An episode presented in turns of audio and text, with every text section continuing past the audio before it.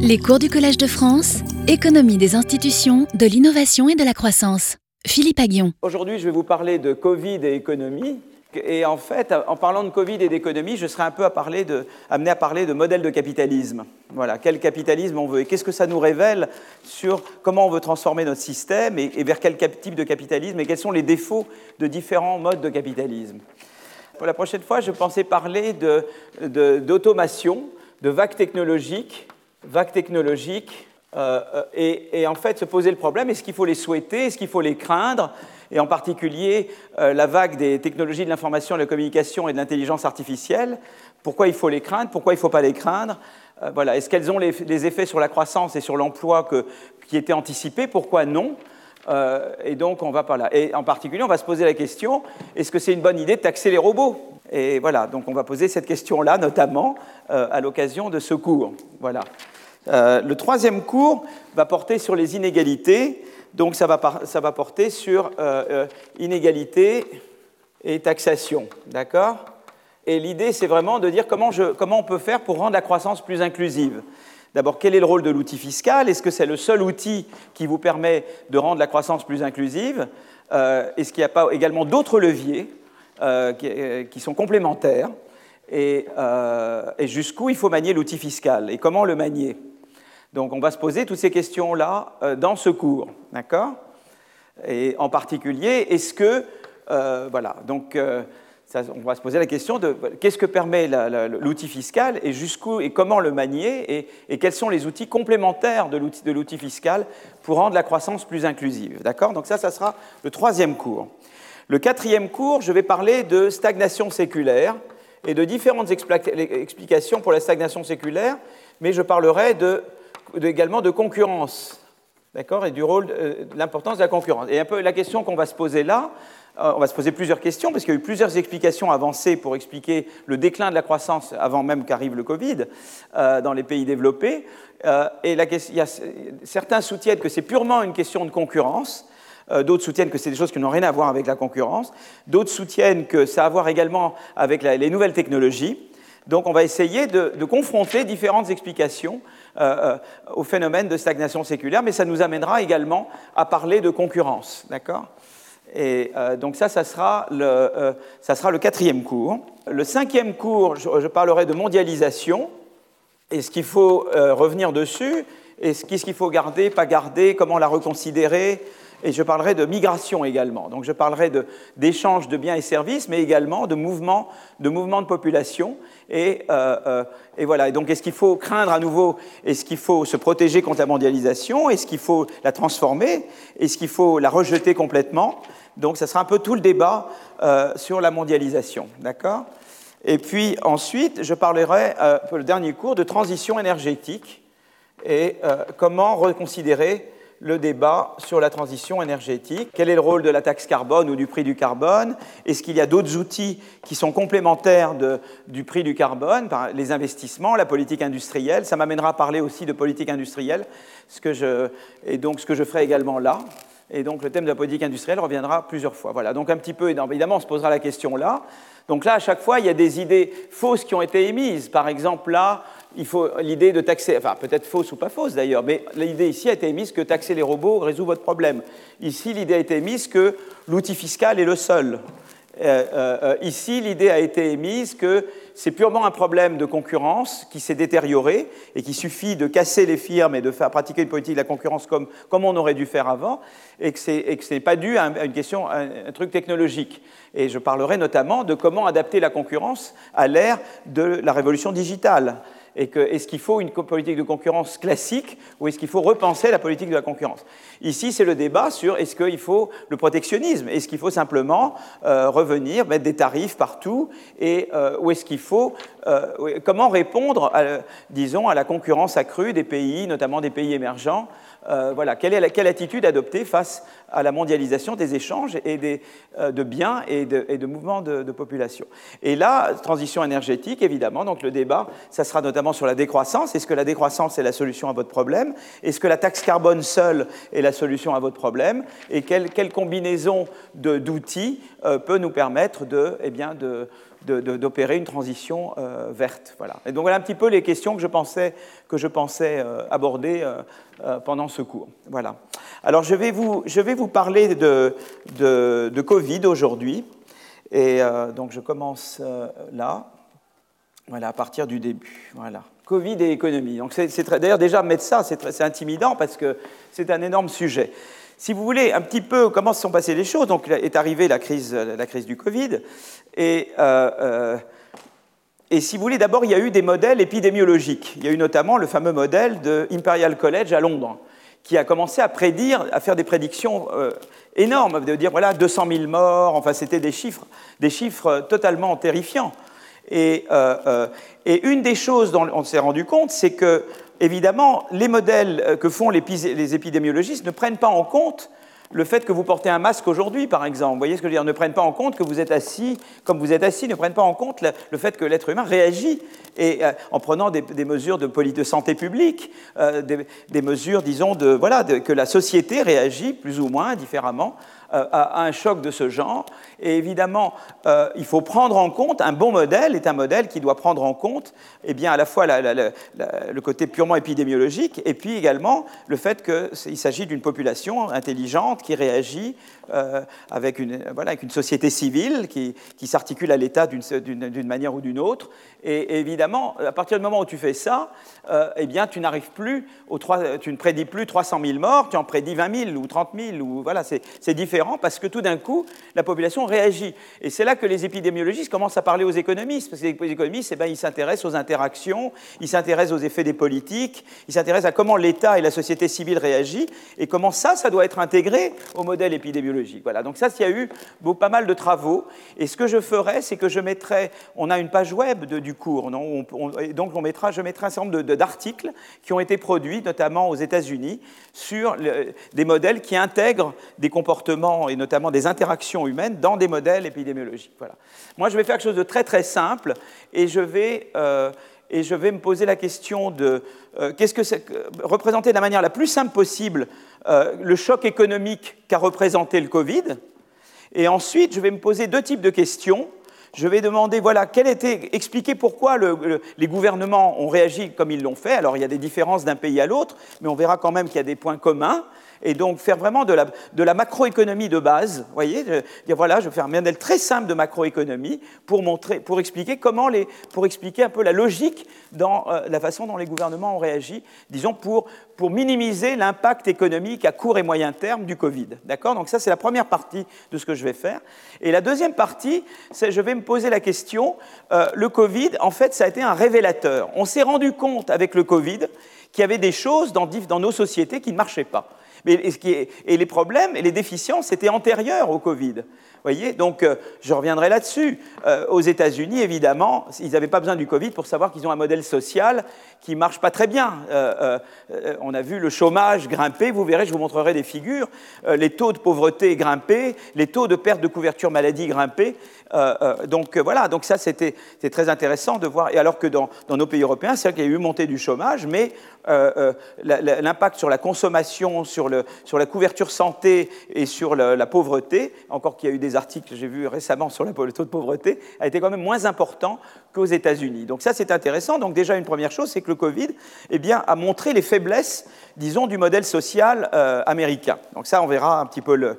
Mais par ailleurs, le Covid a révélé des choses dans d'autres pays. Dans, certains autres pays, il a montré le problème de la, du manque de liberté d'expression, par exemple. Euh, euh, voilà, je, je suivais c'est la Chine ou d'autres pays, et, où en fait, évidemment, ça a été même un énorme problème, puisque le manque de liberté d'expression et la censure et l'autocensure ont, contribué fortement, disons, au développement de, l'épidémie.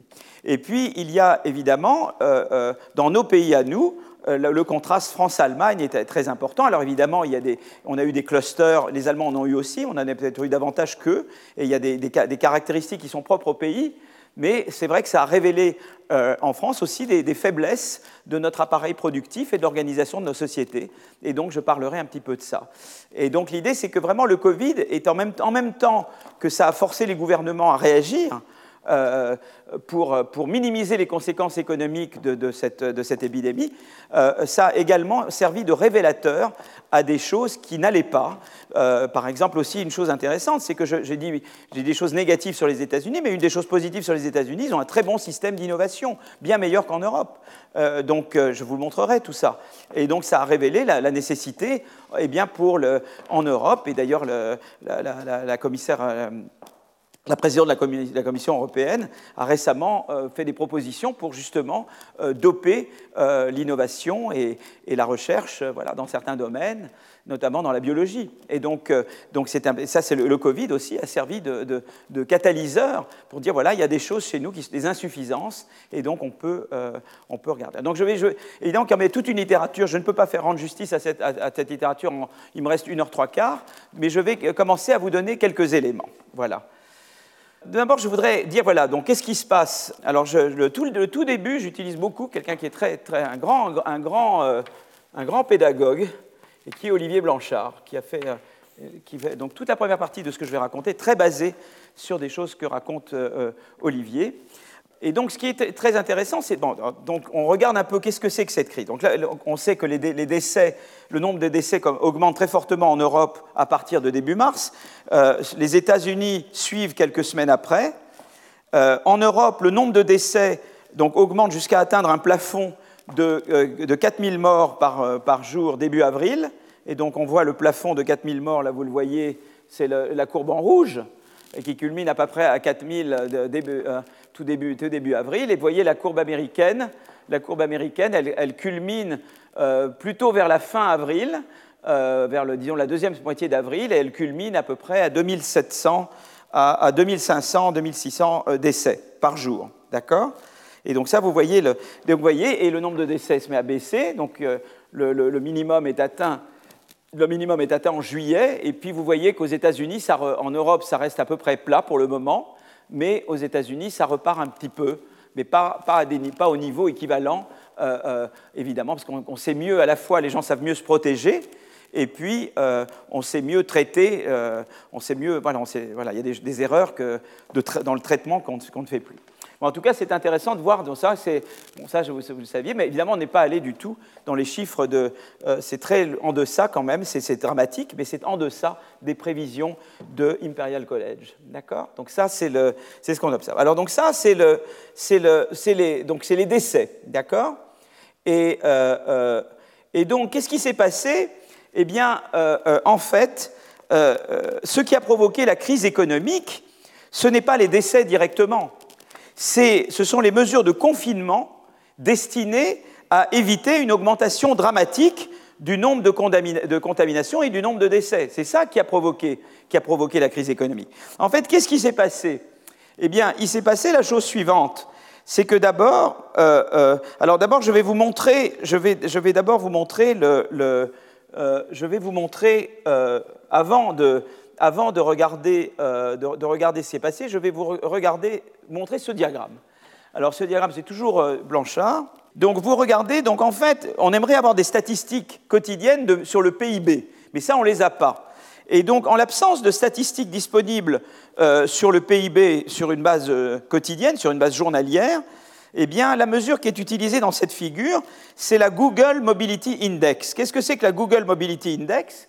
La Google Mobility Index, c'est un indice qui est construit à partir de données de smartphones. Vous savez, les gens font leurs courses sur des smartphones, et donc on regarde à partir des smartphones, on arrive à reconstituer eh les déplacements que font les gens pour effectuer des achats ou les déplacements qu'ils font pour se rendre à leur travail. D'accord? Et, vous voyez de manière incroyable, c'est que la mobilité, cet indice de Google, c'est donc ça s'appelle Google Mobility Index, Google Mobility Index. Et vous voyez que ce Google Mobility Index, il chute dramatiquement euh, en France et en Italie. Vous voyez, c'est moins euh, de 70%. Vous vous rendez compte?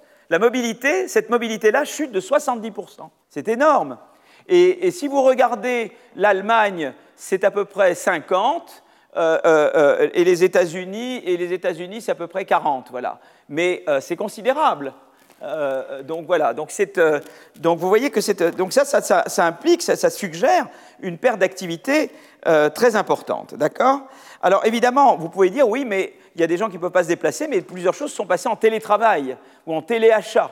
Et effectivement, les chiffres sont moins catastrophiques si vous regardez le, PIB. Alors le PIB, vous ne l'avez pas sur une base journalière, mais le PIB, vous l'avez, euh, euh, voilà, en moyenne sur des trimestres.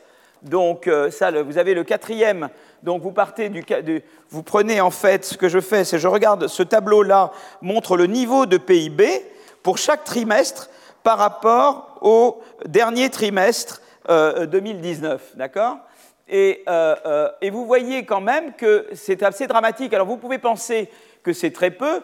Euh, par exemple, s'il est, est, au niveau 100, si les États-Unis sont au niveau 100 au dernier trimestre 2019, ils tombent au niveau 90 au, second trimestre 2020.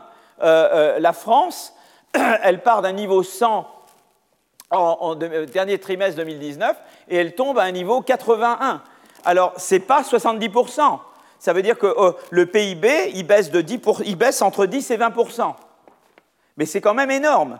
Parce que euh, si vous regardez les effets de la crise financière de 2008, euh, les États-Unis passent de 100 à, 0,96. Donc c'est deux fois pire que l'impact sur le PIB que la crise financière de, 2008. Quoi. Donc c'est énorme, ça vous paraît rien du tout, mais c'est gigantesque. Une de, de nous, nous, on a une perte de 20, près de, 19%. D'accord? Donc c'est gigantesque. Mais effectivement, on arrive à des chiffres qui sont entre 10 et 20 et qui évidemment sont très inférieurs à 70% ou 50%. D'accord? Alors là, ça veut dire que donc déjà, ça vous dit une chose importante, c'est qu'effectivement, vive le télétravail et vive les téléachats. Parce que s'il n'y avait ni l'un ni l'autre, vous auriez eu des baisses de PIB comparables aux chiffres de mobilité. Et là, quand même, grâce au téléachat et télétravail, le PIB, je dirais entre guillemets, n'a baissé que de 10 ou 20% Il aurait pu baisser de 50. D'accord? Donc ça montre quand même l'importance du télétravail et du téléachat. D'accord? Alors maintenant, je vais poser la question et regardez. Alors le chômage, c'est la cata, mais on viendra sur le taux de chômage, évidemment. Regardez le taux de chômage qui se met à grimper aux États-Unis, mais il grimpe partout. Mais euh, aux États-Unis, il n'y a pas euh, les mesures sympathiques de chômage partiel et qu'il y a eu chez nous, quoi. Donc, euh, mais il y a eu d'autres choses, mais ce n'est pas la même chose. Vous voyez, donc le, taux de chômage grimpe là. Ça, je ne sais pas ce que le truc veut dire, mais c'est important, c'est ça. Quoi. Donc vous voyez vraiment le taux. Je reviendrai sur le taux de chômage américain, d'accord? Alors maintenant, la question est de savoir pourquoi il y a eu cette baisse pourquoi il y a eu cette baisse, euh, euh, euh, baisse d'activité. Donc moi, ce que je vais faire, ce que je, donc, le cours aujourd'hui, c'est en deux parties. La première, c'est comment minimiser le coût économique à court terme et remettre l'économie sur pied. Et la deuxième partie, c'est comment repenser notre modèle économique et social à plus long terme. D'accord? Et c'est de ça que je vais parler. Et évidemment, chacun de ces sujets, on peut dire beaucoup plus que ce que je vais dire. Moi, je veux juste vous donner quelques éléments pour vous réfléchir et continuer à réfléchir par vous-même. D'accord? Alors, je vais parler de la réponse à, euh, je vais parler de la, de la réponse à court terme. Qu'est-ce qui s'est passé? Eh bien, la réponse à court terme, d'abord, qu'est-ce qui s'est passé euh, euh, Qu'est-ce qui s'est passé en termes Qu'est-ce que c'est que ce choc? Pourquoi le PIB a baissé?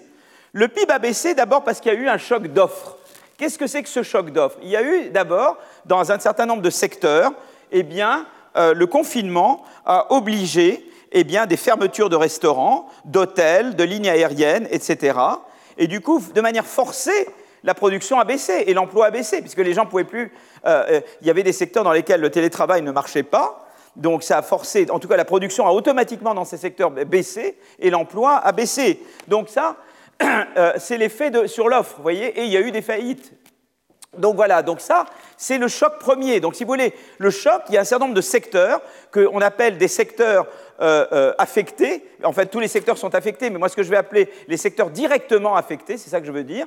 Il y a des secteurs directement affectés où immédiatement on était obligé de fermer, quoi. On ne pouvait pas opérer. D'accord? Ça, c'est les secteurs directement affectés. Qu'est-ce qui se passe dans ces secteurs? Ben, La production chute évidemment, euh, l'emploi baisse de manière forcée, il se passe des faillites, etc. Donc ça, c'est un effet. Et en fait, du coup, à cause de tout ça, donc si vous voulez, vous avez le choc d'offres. Le choc d'offres fait que le choc fait que l'emploi, la production va baisser, la production baisse dans les secteurs exposés, dans les secteurs directement exposés, ok donc l'emploi baisse, l'incertitude augmente, donc les gens veulent consommer moins, parce que d'abord, on consomme moins parce qu'on peut pas, y a assez bien qu'on ne peut pas acheter, on ne peut pas voyager, on peut pas, et puis aussi on a peur de consommer. D'accord? Et donc tout ça va produire un effet de demande. Donc quelque chose qui est au départ un choc d'offre va avoir un effet de demande. Comme l'emploi baisse, et il y a moins de revenus, et, l'incertitude augmente, eh bien les gens ne vont pas vouloir consommer, et la demande va baisser. Et alors ça, ça va affecter pas seulement les secteurs qui étaient directement affectés par le choc, ça va affecter toute l'économie. Donc ce que je vais faire, moi, c'est de représenter l'économie comme en, deux diagrammes à chaque fois. Il y, a la partie des secteurs exposés directement, et puis il y a la partie des secteurs qui ne sont pas directement exposés, où je pourrais voir les effets induits du, choc initial. D'accord? Alors à ce moment-là, quelle a été la politique, la réaction macroéconomique? Ben, la réaction macroéconomique, c'est d'abord de dire que pour réduire les conséquences du choc d'offres, on va essayer de maintenir, de réduire notamment les conséquences sur la demande. On va d'abord maintenir des entreprises en vie, comme on peut, donc le chômage partiel, donc les, garanties de prêt, etc. Et puis, on va également donner, des garanties de revenus à tout le monde euh, pour, faire en sorte que les gens ne tombent pas en pauvreté, ou le moins possible, et, et donc de garantir qu'ils puissent consommer quand même. Et, voilà. et donc c'est ça qui explique notamment que malgré une chute du PIB en France de 11%, eh bien, la consommation n'est baissée que de, de, entre 2 et 3%. Donc c'est que ces mesures ont été efficaces de ce point de vue-là. Donc voilà ce qu'on essaye de faire. Et alors, évidemment, euh, euh, euh, par ailleurs, donc ce qu'il voulait, on veut vraiment limiter les effets négatifs du choc d'offre qui arrivent dans les secteurs affectés, sur la demande dans les, secteurs non affectés. D'accord? Alors pour ça, il va falloir, eh bien, quand je dis politique macroéconomique, eh bien, je reviendrai là-dessus, c'est un mélange de politique fiscale, politique fiscale et politique monétaire. Et donc, il y a la combinaison des deux, politique fiscale et politique monétaire. D'accord? Donc, je vais vous expliquer un peu tout ça en détail. Voilà, donc la réponse à court terme. Alors, je vais faire un tout petit peu, mais je vais vous imposer très peu, mais c'est vraiment l'intuition l'intuition de tout ça, d'accord? Donc euh, vraiment, euh, il y a très peu de maths, et les maths, je vous le fais de manière euh, en body language, hein, donc il n'y a aucun problème. Je vous avais eu bien pire que ça dans les années précédentes. Là, vraiment, ça va être tout gentil. Et c'est très, très simple. Voilà.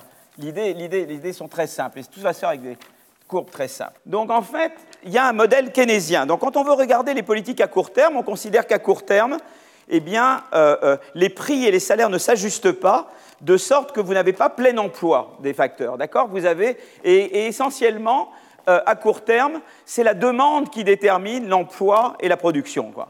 Voilà, parce que à long terme, les prix s'ajusteraient pour égaliser l'offre et la demande. Et donc à long terme, c'est l'offre de facteurs de production qui déterminerait l'offre. Vous voyez ce que je veux dire? C'est le Y, ça serait euh, une fonction de l'emploi total et du capital total dans l'économie.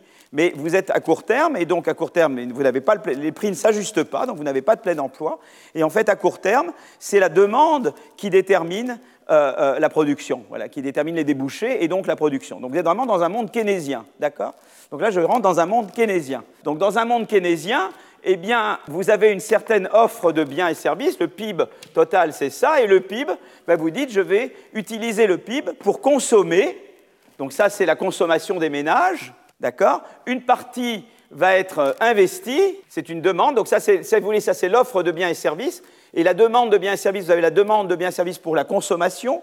Vous avez la demande de biens et services pour l'investissement. Je considère une économie fermée, hein. je fais abstraction du commerce international ici. Et puis vous avez la demande de biens et services par le gouvernement. Ça, c'est la dépense publique, c'est, hein, la, demande de consommation par le gouvernement. Voilà. D'accord? Tout le monde me voit Donc vous avez une quantité de biens et services. Une partie est consommée par les citoyens, par les privés. Euh, une partie, c'est des biens d'investissement, c'est des machines investies par les entreprises. Et puis une partie, c'est le gouvernement. D'accord? Voilà. Alors la consommation, en général, elle dépend du revenu lui-même. C'est-à-dire que le revenu, la consommation, votre consommation, elle va dépendre de votre revenu. Eh ben, c'est vrai pour vous, c'est vrai pour l'économie dans son ensemble. La consommation est elle-même une fonction qui croissante de Y, d'accord? Plus il y a du Y, plus vous consommez. Je oubliez les maths. Si vous n'aimez pas les maths, écoutez-moi seulement. Et alors l'autre, par contre, le i est en général une fonction du taux d'intérêt. Et en général, c'est une fonction décroissante du taux d'intérêt. Plus le taux d'intérêt est élevé, moins on va investir. Pourquoi? Parce que, par exemple, l'entreprise, elle peut dire, moi je peux investir, le, propriétaire de l'entreprise peut dire, moi, j'ai le choix entre investir dans mon entreprise ou placer mon argent dans des obligations. Donc au début, j'ai peut-être des très bons projets dans lesquels je vais investir, mais après, je passe à des projets un peu moins bons et je m'arrête quand j'ai des projets moins bien. Si le taux d'intérêt que je peux toucher à la banque sur mes dépôts est très élevé, très vite, je vais cesser d'investir chez moi. Je vais tout de suite aller à la banque. Je vais peut-être prendre les tout meilleurs projets, mais pas juste en dessous. Si par contre le taux d'intérêt est très bas, sur les obligations ou sur ce que je, les actifs, que je, sur ce que je mes placements à la banque, et eh bien là, je vais investir beaucoup plus parce que j'ai beaucoup plus d'intérêt à placer chez moi qu'à placer à la banque. Donc l'investissement est une fonction décroissante du taux d'intérêt. Est-ce qu'il y a des, est qu'il y a des N'hésitez pas s'il y a des. Levez la main si vous voulez que je, recommence, d'accord? Voilà. Donc, euh, euh, donc la demande d'investissement est une fonction décroissante et, le, et, le, et, la, et, la, consommation est une fonction croissante, d'accord? Alors du coup, si vous avez compris ça, mais c'était plus important. Donc c'est ce que j'explique là. L'investissement décroît, le coût d'opportunité d'investir dans l'entreprise, plutôt que, que dans, des, dans, des, actifs financiers, eh bien augmente avec le R. Donc c'est pour ça que plus R est élevé, moins je vais investir chez moi. Et l'épargne croît. Alors l'épargne, alors l'épargne, c'est quoi? L'épargne, c'est tout ce qui n'est pas la consommation. Donc l'épargne, c'est le Y moins C moins G. Le C et le G, c'est la consommation par les ménages, la consommation par l'État. Le, revenu moins la, consommation, c'est ce qu'on appelle l'épargne. D'accord? Et l'épargne, eh bien, en général, elle augmente aussi avec le revenu. Voilà. C'est vrai que le C augmente avec Y, mais moins, de 1 pour 1. Quoi. En général, quand vous avez plus de revenus, vous, consommez plus, mais vous épargnez également plus, parce que vous mettez un peu plus de côté. Je pense que c'est comme ça que vous faites, non? Vous épargnez un peu plus et vous consommez un peu plus. Hein, en gros, c'est ça, quoi. Ben voilà, c'est vrai pour vous, c'est vrai pour l'économie dans son ensemble. D'accord? Donc, en gros, l'épargne est elle-même une fonction euh, qui est croissante en Y, d'accord? Et alors, vous voyez que c'est tout bête, et après, j'ai terminé, c'est tout ce que je mettrai comme maths, il n'y a plus aucune maths. Si vous êtes là, vous êtes des, chefs.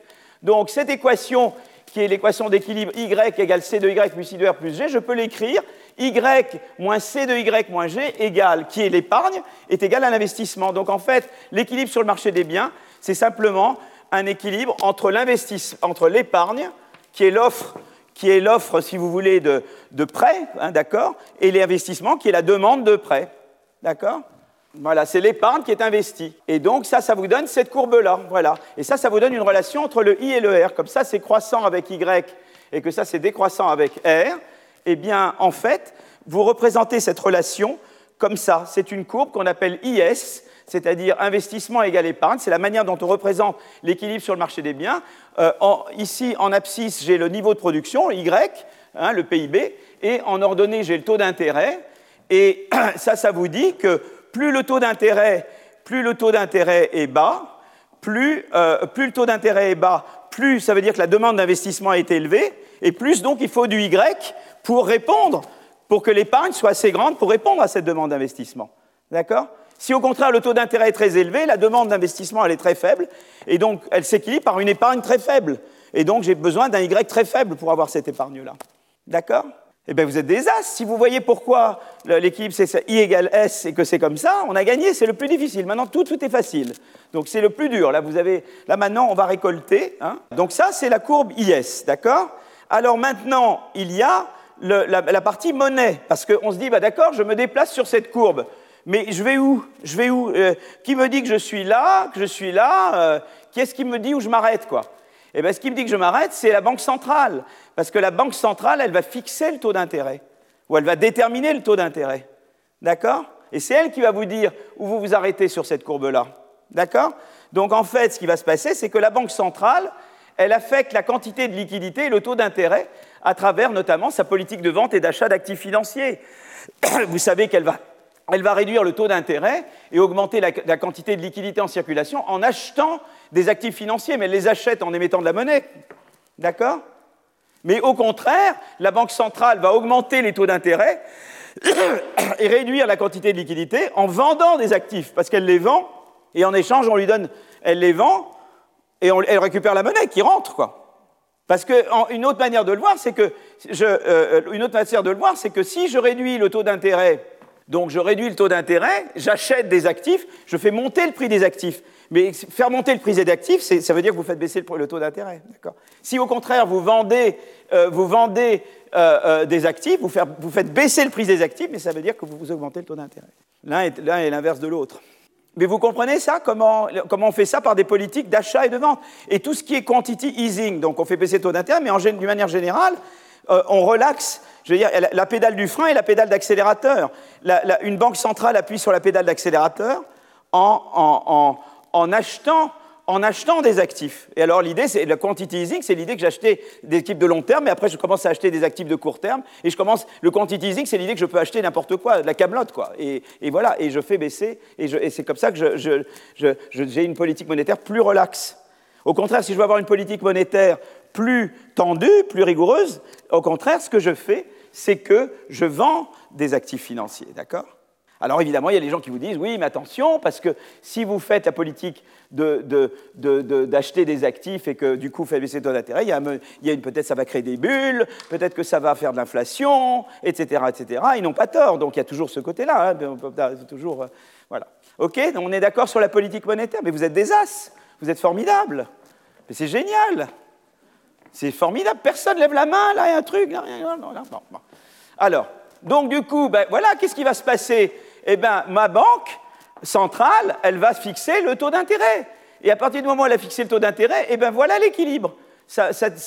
on est là, et puis on, sait, on est sur la courbe par ailleurs, eh bien ça, ça va être le Y d'équilibre. Donc si la banque fixe le R là, eh bien ça vous donne ce niveau-là d'output, de, voyez, et l'output détermine l'emploi, donc ça vous donne un certain niveau d'emploi. D'accord? Mais si la banque voulait, euh, par exemple, avoir peur de l'inflation, elle peut vouloir augmenter le taux, et du coup, euh, euh, elle fait, euh, et du coup, elle fait, elle va baisser, ça va baisser le, niveau d'activité. Donc si la banque a une activité, vous voyez, si la banque elle est plus rigoureuse, si c'est par exemple, je ne veux rien dire de la Bundesbank, qui est très sympathique, mais si par exemple, on a un peu l'idée que la Bundesbank, elle est plutôt pour vouloir monter les taux, quoi, d'accord? C'est rien de mal. Ça vous fera baisser le Y, là, d'accord?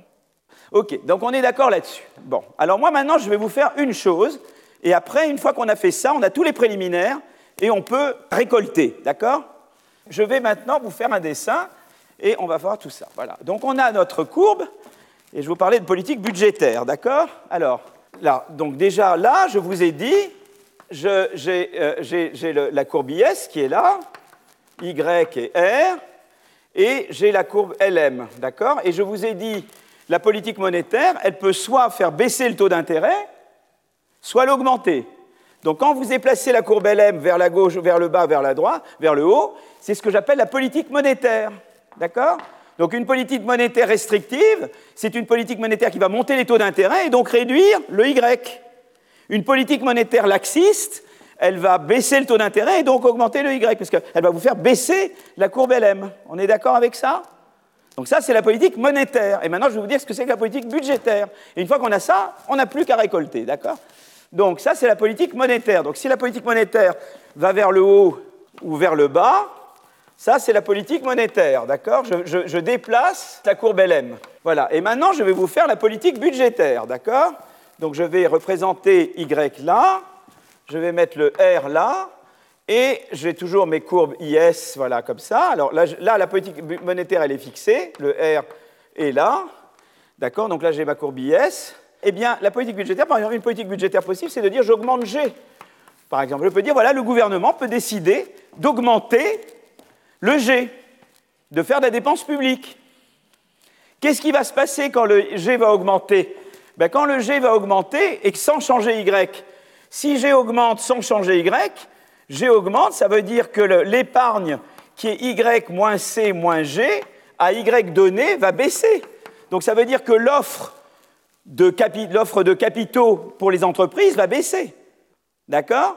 Donc ça veut dire que le I, doit baisser. Donc ça veut dire que le, R va augmenter pour Y donné. Vous comprenez?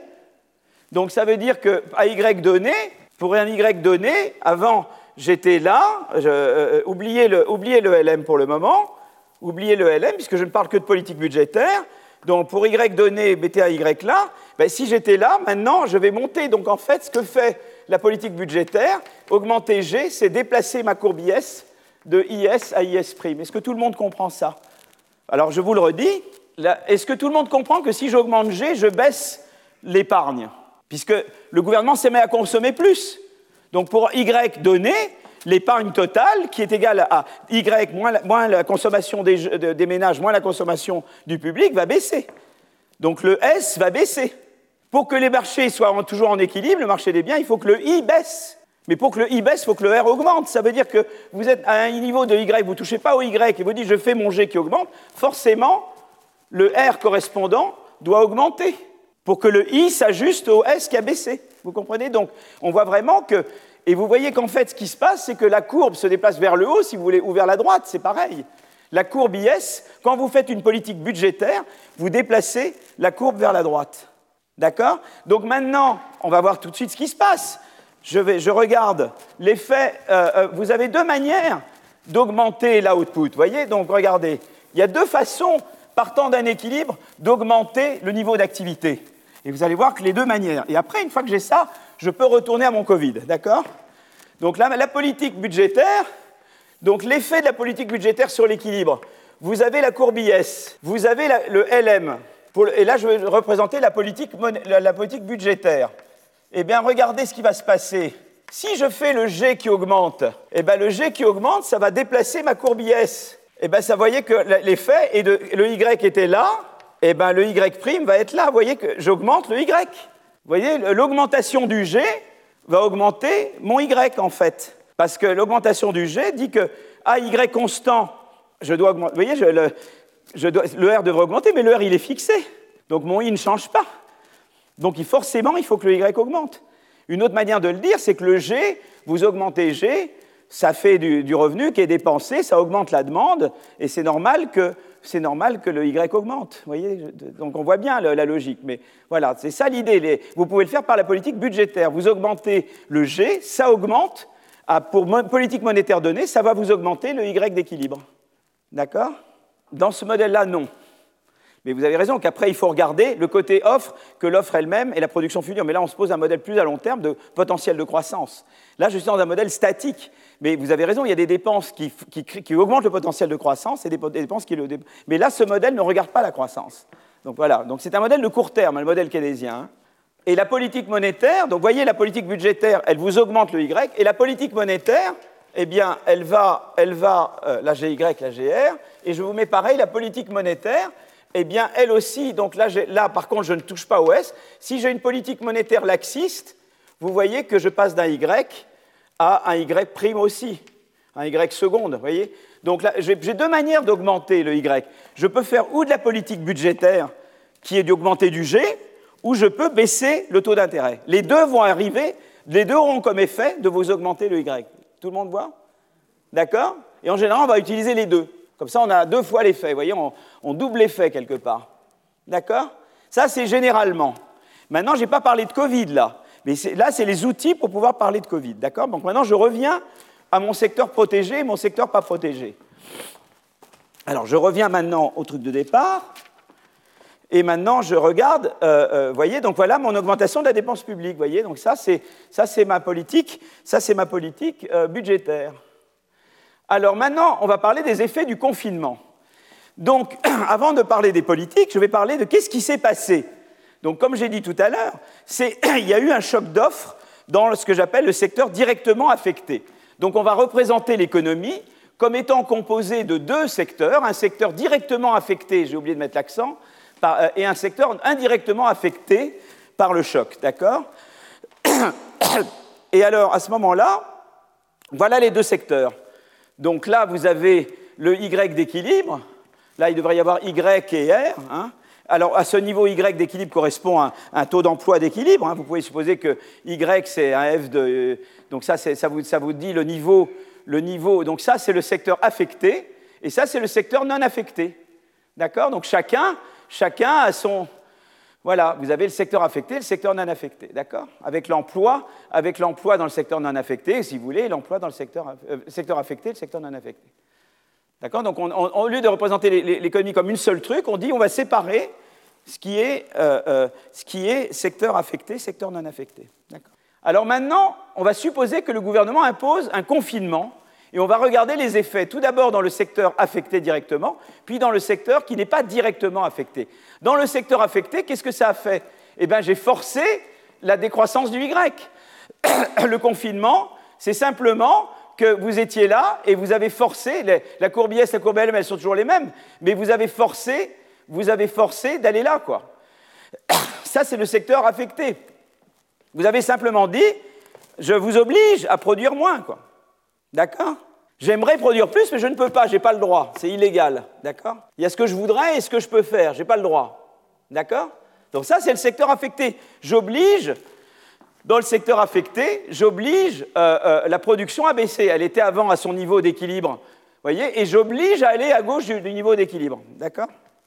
Ça, c'est le secteur directement affecté. Maintenant, qu'est-ce qui va se passer dans le secteur non directement affecté? Comme l'emploi a baissé là, eh bien, la demande des ménages, le revenu total va baisser, donc la demande des ménages va baisser. Qu'est-ce qui va se passer? Ça a le même effet qu'une décroissance du G, c'est-à-dire que ce que ça va faire, c'est que la courbe IS dans le secteur, dans le secteur non affecté, la courbe IS va se déplacer vers la gauche. Vous voyez, c'est l'effet opposé. Hein, le G qui augmentait, c'était une demande qui augmentait de manière exogène. Et là, de réduire l'emploi dans le secteur affecté de force, c'est comme si on réduisait la demande de manière exogène. Ça a l'effet exactement inverse de l'effet de mon augmentation de G.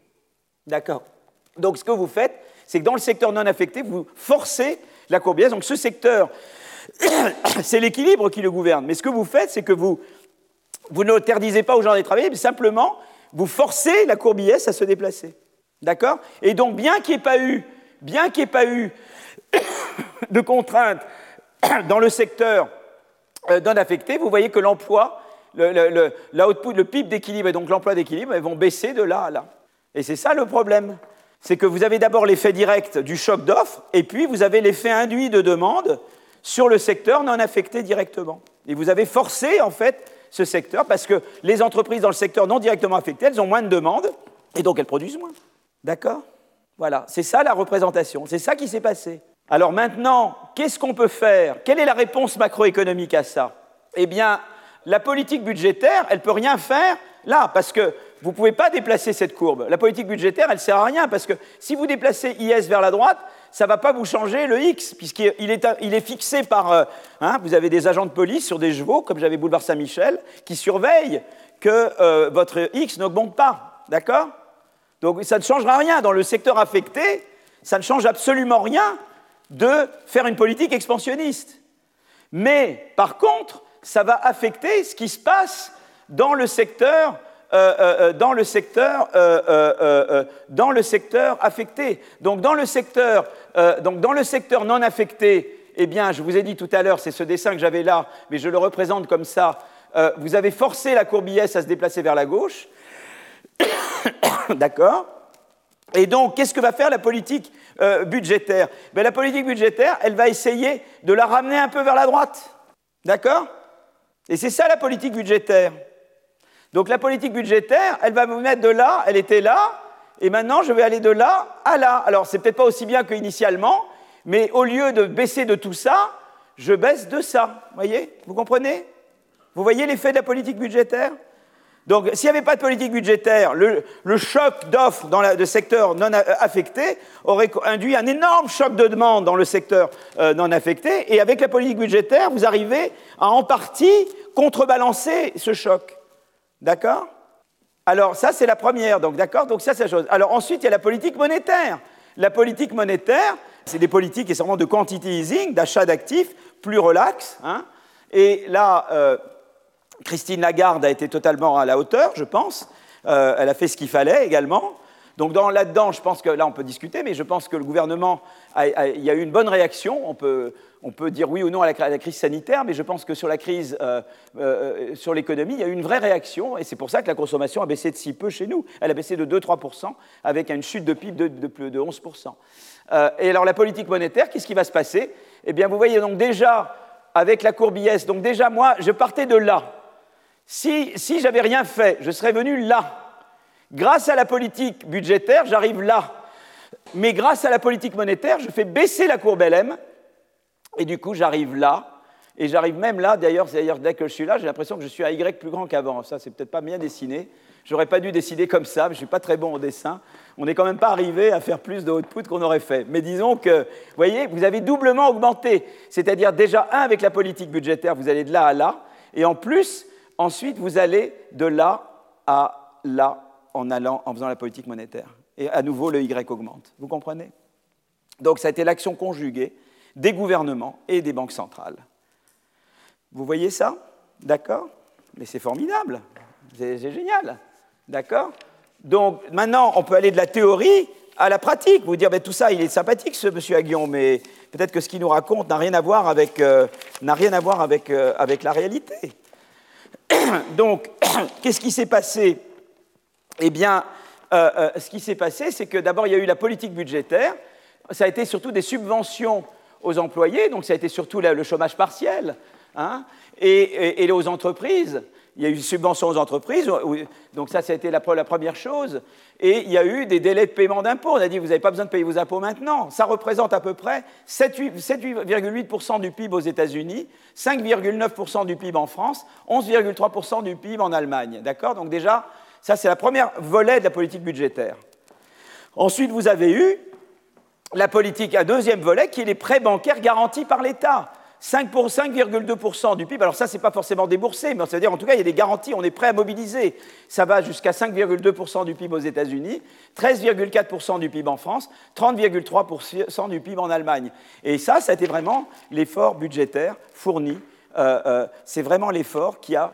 Euh, c'est vraiment cette partie, c'est vraiment cette partie-là. Ça, c'est vraiment là ce que je décris. C'est la courbe IS qui va de là à là. D'accord? Vous voyez maintenant comment la logique?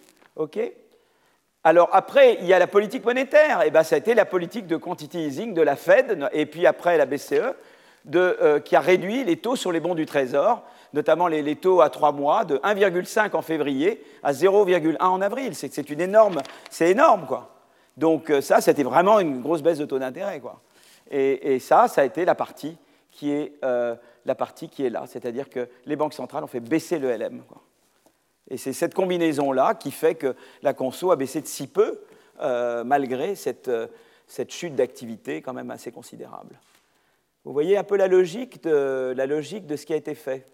D'accord? Donc ça, ça Après, vous lirez plein de choses, et il y a plein de problèmes que je ne pose pas. Là, je traite par exemple tous les agents économiques comme pareil. On sait très bien que le Covid a été facteur d'inégalité. C'est un énorme problème. Donc, qui a été touché, qui n'a pas été? Par exemple, euh, les gens qui ont des salaires garantis ont épargné beaucoup plus mais les gens qui, à très bas revenus, n'ont pas pu épargner. Donc euh, il y a des grandes inégalités à ce niveau-là. Puis il y a eu des, en termes de ceux qui ont un, travail sûr et ceux qui ne l'ont pas. Les intermittents par rapport aux pas intermittents. Donc tout ça, ça c'est des, questions pas tout à fait importantes que je ne traite pas du tout ici. Un autre problème que pose le plan de relance, c'est que d'un côté, vous voulez, et là ça revient un peu à ce que vous me demandiez sur la croissance un petit peu, d'un côté vous voulez protéger les entreprises, parce que notamment il y a beaucoup de capital humain accumulé dans les entreprises, vous voulez qu'elles survivent. D'un autre côté, on croit beaucoup dans le processus de destruction créatrice, c'est-à-dire qu'on veut qu'il y ait des, des, firmes nouvelles qui rentrent. Donc on ne veut pas que cette protection se mette, disons, empêche le mouvement normal de remplacement d'activités obsolètes par des nouvelles activités. Donc là, il y, a, tout un arbitrage important euh, qui est entre la, protection et la réallocation. Voyez? Et ça, c'est très difficile à gérer. Alors là, on peut faire des. Là, il y a des choses qui peuvent être faites. Par exemple, euh, euh, il y avait par exemple l'idée de dire, par exemple, il y a une, note du CAE par mes amis Jean Pisani-Ferry, Philippe Martin et Xavier Rago, qui disait, bon, d'un côté, soutien au salaire, donc ça c'est très important, et soutien aux employés, donc ça c'était important. Donc l'État prend partiellement en charge les baisses de productivité imposées par le Covid, donc ça complète le chômage partiel. Et d'un autre côté, il ne faut pas empêcher les restructurations, parce qu'il y a des activités qui vont continuer, mais il y en a peut-être d'autres qui ne continueront pas. Voyez et donc, ce n'est pas dit que tout va continuer. Peut-être que euh, cette crise va, certainement que le télétravail va prendre plus d'importance. Moi, par exemple, je sais que je ne prendrai pas l'avion autant qu'avant. Euh, j'ai découvert un truc merveilleux qui s'appelle Zoom. C'est formidable. Je veux dire, le stress a, baissé, euh, je, gagne un temps fou. On peut faire 5 conférences dans une journée au lieu d'en faire une seule. Enfin, c'est extraordinaire. Donc, il va y avoir des habitudes qui vont changer. Donc, il y a des activités à maintenir et à, développer, j'en parlerai tout à l'heure. Mais il y a aussi un mouvement de destruction créatrice qui a été un peu accéléré par ce Covid. Et donc, on veut protéger les personnes, on veut protéger le capital humain, mais en même temps, on ne veut pas empêcher le fait qu'il y ait de nouvelles activités qui arrivent sur le marché. Donc là, par exemple, ils avaient l'idée excellente, alors ça c'est une idée qu'avaient Blanchard, Philippon et Pisani-Ferry, que l'État consentirait des allègements de dettes si les banques initient des faillites réorganisations ou des faillites avec allègement de créances. par exemple, dire voilà, on sait d'avance, un processus de faillite, ça ne mène pas forcément à la liquidation, ça peut être la réorganisation ou la liquidation de l'entreprise. Donc il y a des activités qui s'avèrent non viables, elles sont liquidées, mais on protège tout le monde, et il y a des activités qui peuvent être réorganisées. Mais l'État peut jouer un rôle pour aider les banques à, ce que ces processus de réorganisation se passent bien. Et donc là, il y a aussi tout le côté formation pour réallouer et les employés et les, entrepreneurs. Donc il y a comment penser, et là il y a toute une énorme boîte noire que je n'ai pas abordée, c'est comment à la fois protéger et en même temps permettre la réallocation vers de nouvelles activités, etc. Et ça, c'est un dilemme euh, très compliqué. Et donc il y a des différents instruments euh, que je mentionne là un peu, très rapidement, mais voilà, il y a tout un débat là-dessus. Voilà, donc je... voilà, donc là, ça a conclu ce que je voulais dire sur le court terme, d'accord? Est-ce qu'on se fait cinq minutes de pause et après on parle du capitalisme et de quel capitalisme on veut. Vous voulez que je continue maintenant? Qui veut que je... Vous voulez repartir que je, je continue? Qui veut que je continue maintenant? Qui veut que je fasse une pause? Ouais, c'est majorité continuer. Comme nous, on n'est pas en Biélorussie, je vais compter quand même. Euh, un vote est un vote, voilà. Bon. Alors, on va passer aux choses sérieuses. Bon, du coup, je vais finir trop tôt. Ça va être terrible, c'est pas grave. M'en voulez pas, parce que j'ai peur, moi, de finir trop tôt quand même. J'ai préparé pour, euh, pour tant de. Voilà, donc je vais maintenant passer, euh, je vais passer maintenant à repenser l'après. Alors, c'est un, titre pas du tout prétentieux. Hein. Repenser l'après. Donc en fait, si vous voulez, le Covid est très intéressant pas seulement, et en fait j'ai touché du doigt puisque je vous ai dit, il y a tout le côté épidémiologie et comportement, ça c'est toute une série de modèles que je pourrais aussi exposer, mais je vous donnerai les, articles. Il y a tout le côté inégalité euh, et Covid, il y a tout le côté réallocation, euh, euh, protection, euh, voilà, ça, tout ça, c'est des questions déjà à, peine touchées du doigt et, qui sont posées de manière passionnante par l'épisode du Covid. Euh, et je les laisse de côté, donc vous voyez, c'est frustrant. Hein. Euh, je vais vous parler un peu du Covid comme révélateur de déficiences plus profondes et qui préexistait à la crise du Covid et qui nous oblige à des remises en cause. Donc je parlerai de chaînes de valeur, je parlerai d'État-providence, je parlerai de système d'innovation et je parlerai de société civile et de confiance. D'accord? Alors je commence. Alors d'abord, contraste France-Allemagne. Je ne sais pas combien ils en sont, parce qu'à chaque fois que je n'ai pas toujours actualisé mes chiffres, mais euh, euh, euh, si vous voulez, la France, 67 millions d'habitants, on est quoi à 32 000 décès, 31 000, 32 000 à peu près, non? Et l'Allemagne était quoi à peu près 10 000, non? 10 000, 11 000, pas plus. Donc ils sont, plus nombreux que nous et ils ont trois fois moins de décès. Alors évidemment, il y a plein de facteurs qui jouent. Il y a eu les clusters, ils en ont eu, mais peut-être moins que nous. Et euh, donc il y a une série de, facteurs qui sont euh, euh, propres au pays, si vous voulez. Et donc un pays n'est pas égal à un autre, d'accord? Mais disons que ça a posé quand même ces questions-là. Et les chaînes de valeur, c'est une chose très importante parce que j'ai commencé un peu à me poser des questions et j'ai travaillé là-dessus avec, avec Timothée Gigo Maggiorani euh, qui, est, ici peut-être ou pas, et, euh, avec mes, amis du CEPI et d'autres et Eli Cohen, et on s'est posé la question, on s'est posé la question, on s'est dit quand même c'est bizarre qu'il n'y ait que 5000 respirateurs en France et qu'il y en ait 25 000 en Allemagne. Qu'est pas ça? Il semblait qu'il y avait plus de masques en, Allemagne que chez nous. Qu'est pas ça? Les tests réactifs, vous savez que vous faites un test, il vous faut deux mois, non, je dirais plaisante, il faut plusieurs jours pour avoir les résultats, parce que les principes réactifs viennent d'ailleurs. Donc on s'est un peu posé cette question, et, alors ça nous a vraiment fait euh, prendre conscience de, graves problèmes avec notre industrie. Voilà. Donc euh, euh, on, a, levé un couvercle, et dans ce couvercle, il y avait plein de choses très, surprenantes. Peut-être pour vous, ne l'étaient pas, mais pour moi, elles l'étaient. D'accord? L'autre chose, c'est l'État-providence. Je vous montrerai les, les comparaisons Amérique-Europe, évidemment. Ensuite, les systèmes d'innovation. Je vous montrerai là une comparaison Amérique-Europe, évidemment, plus avantageuse pour l'Amérique. Et puis, je parlerai de société civile et de confiance, pour terminer. Alors, les, chaînes de valeur. Euh, euh, euh, alors, je, désolé, mais, mais, je traduis tout en français. Je traduirai tout en français dans les.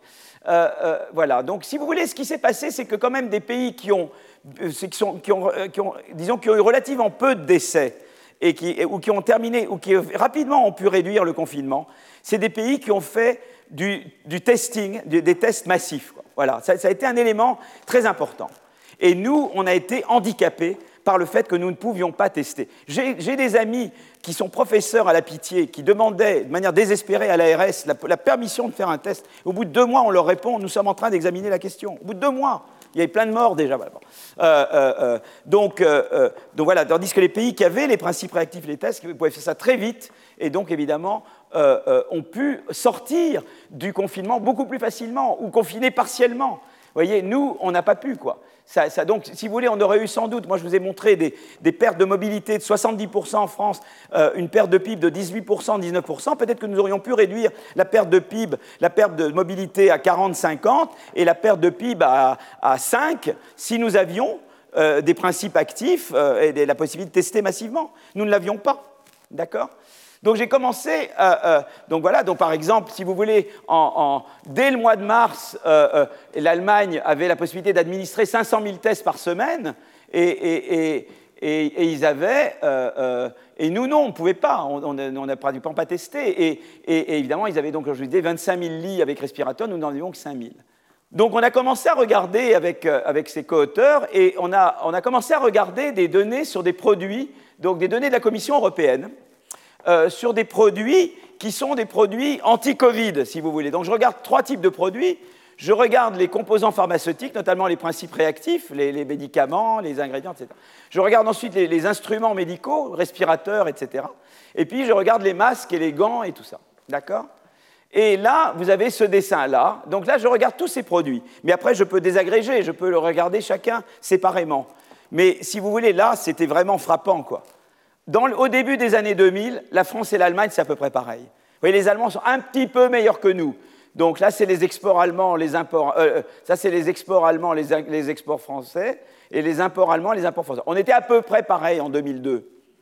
Et regardez la catastrophe là. Regardez où ils, sont et où on est nous. Nous, on a à peine, on a à peine augmenté. Et eux, regardez, ils, ils augmentent à la fois les imports et les exports. Ce qui montre d'ailleurs qu'ils n'ont pas fait du protectionnisme.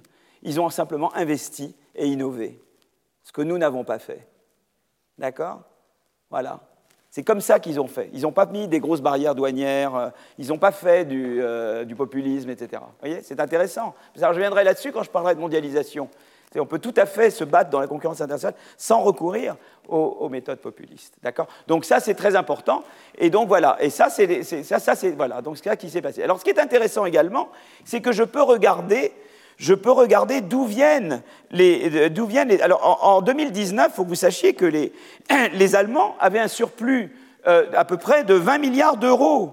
Nous n'avions aucun surplus. Donc, non seulement ils exportent et importent beaucoup plus que nous, mais ils ont un surplus d'exportation sur les importations de près de 20 milliards d'euros sur ces produits anti-Covid. Et nous, on n'a aucun surplus. Ah, c'est quand même fou. Qu'est-ce qu'ils ont fait? Pourquoi nous, on n'a pas fait comme eux hein? Voilà, alors euh, euh, ensuite, je regarde ça, on peut se demander d'où viennent les importations en France de ces produits. Et alors, plus c'est rouge, plus ça vient de l'endroit. Et vous voyez que chez nous, ça vient surtout Allemagne, euh, Pays-Bas et, Belgique. C'est nos voisins qui nous importent. Vous voyez Alors, il y a aussi Chine, il y a Chine, il y a Inde un peu moins, il y a États-Unis. Voilà, ça vient de là, et un peu Espagne. Mais ça vient surtout de, l'Allemagne et, Belgique et, Pays-Bas. Vous voyez? C'est quand même très intéressant. Et Chine, évidemment. Alors, Chine n'est pas rouge, mais c'est beaucoup plus grand. Donc, euh, ça, fait, ça de Chine, ça fait beaucoup. Et États-Unis. Donc, c'est eux qui importent chez nous. D'accord? Ça, c'est intéressant de regarder ça. Voilà, alors maintenant on peut regarder, on peut dire en, en détail. Par exemple, moi je m'étais dit au début, oui, mais c'est parce qu'en Belgique ils ont le port d'Anvers et aux Pays-Bas, ils ont Rotterdam. En fait, ce n'est pas des produits euh, belges, mais ce n'est pas vrai, parce que vous regardez, les Belges sont exportateurs nets de ces produits, et, pareil pour les Hollandais. Donc ce n'est pas du tout parce que c'est euh, Rotterdam et Anvers. On aurait pu croire que c'était un effet purement de... Donc ils sont vraiment exportateurs, c'est intéressant.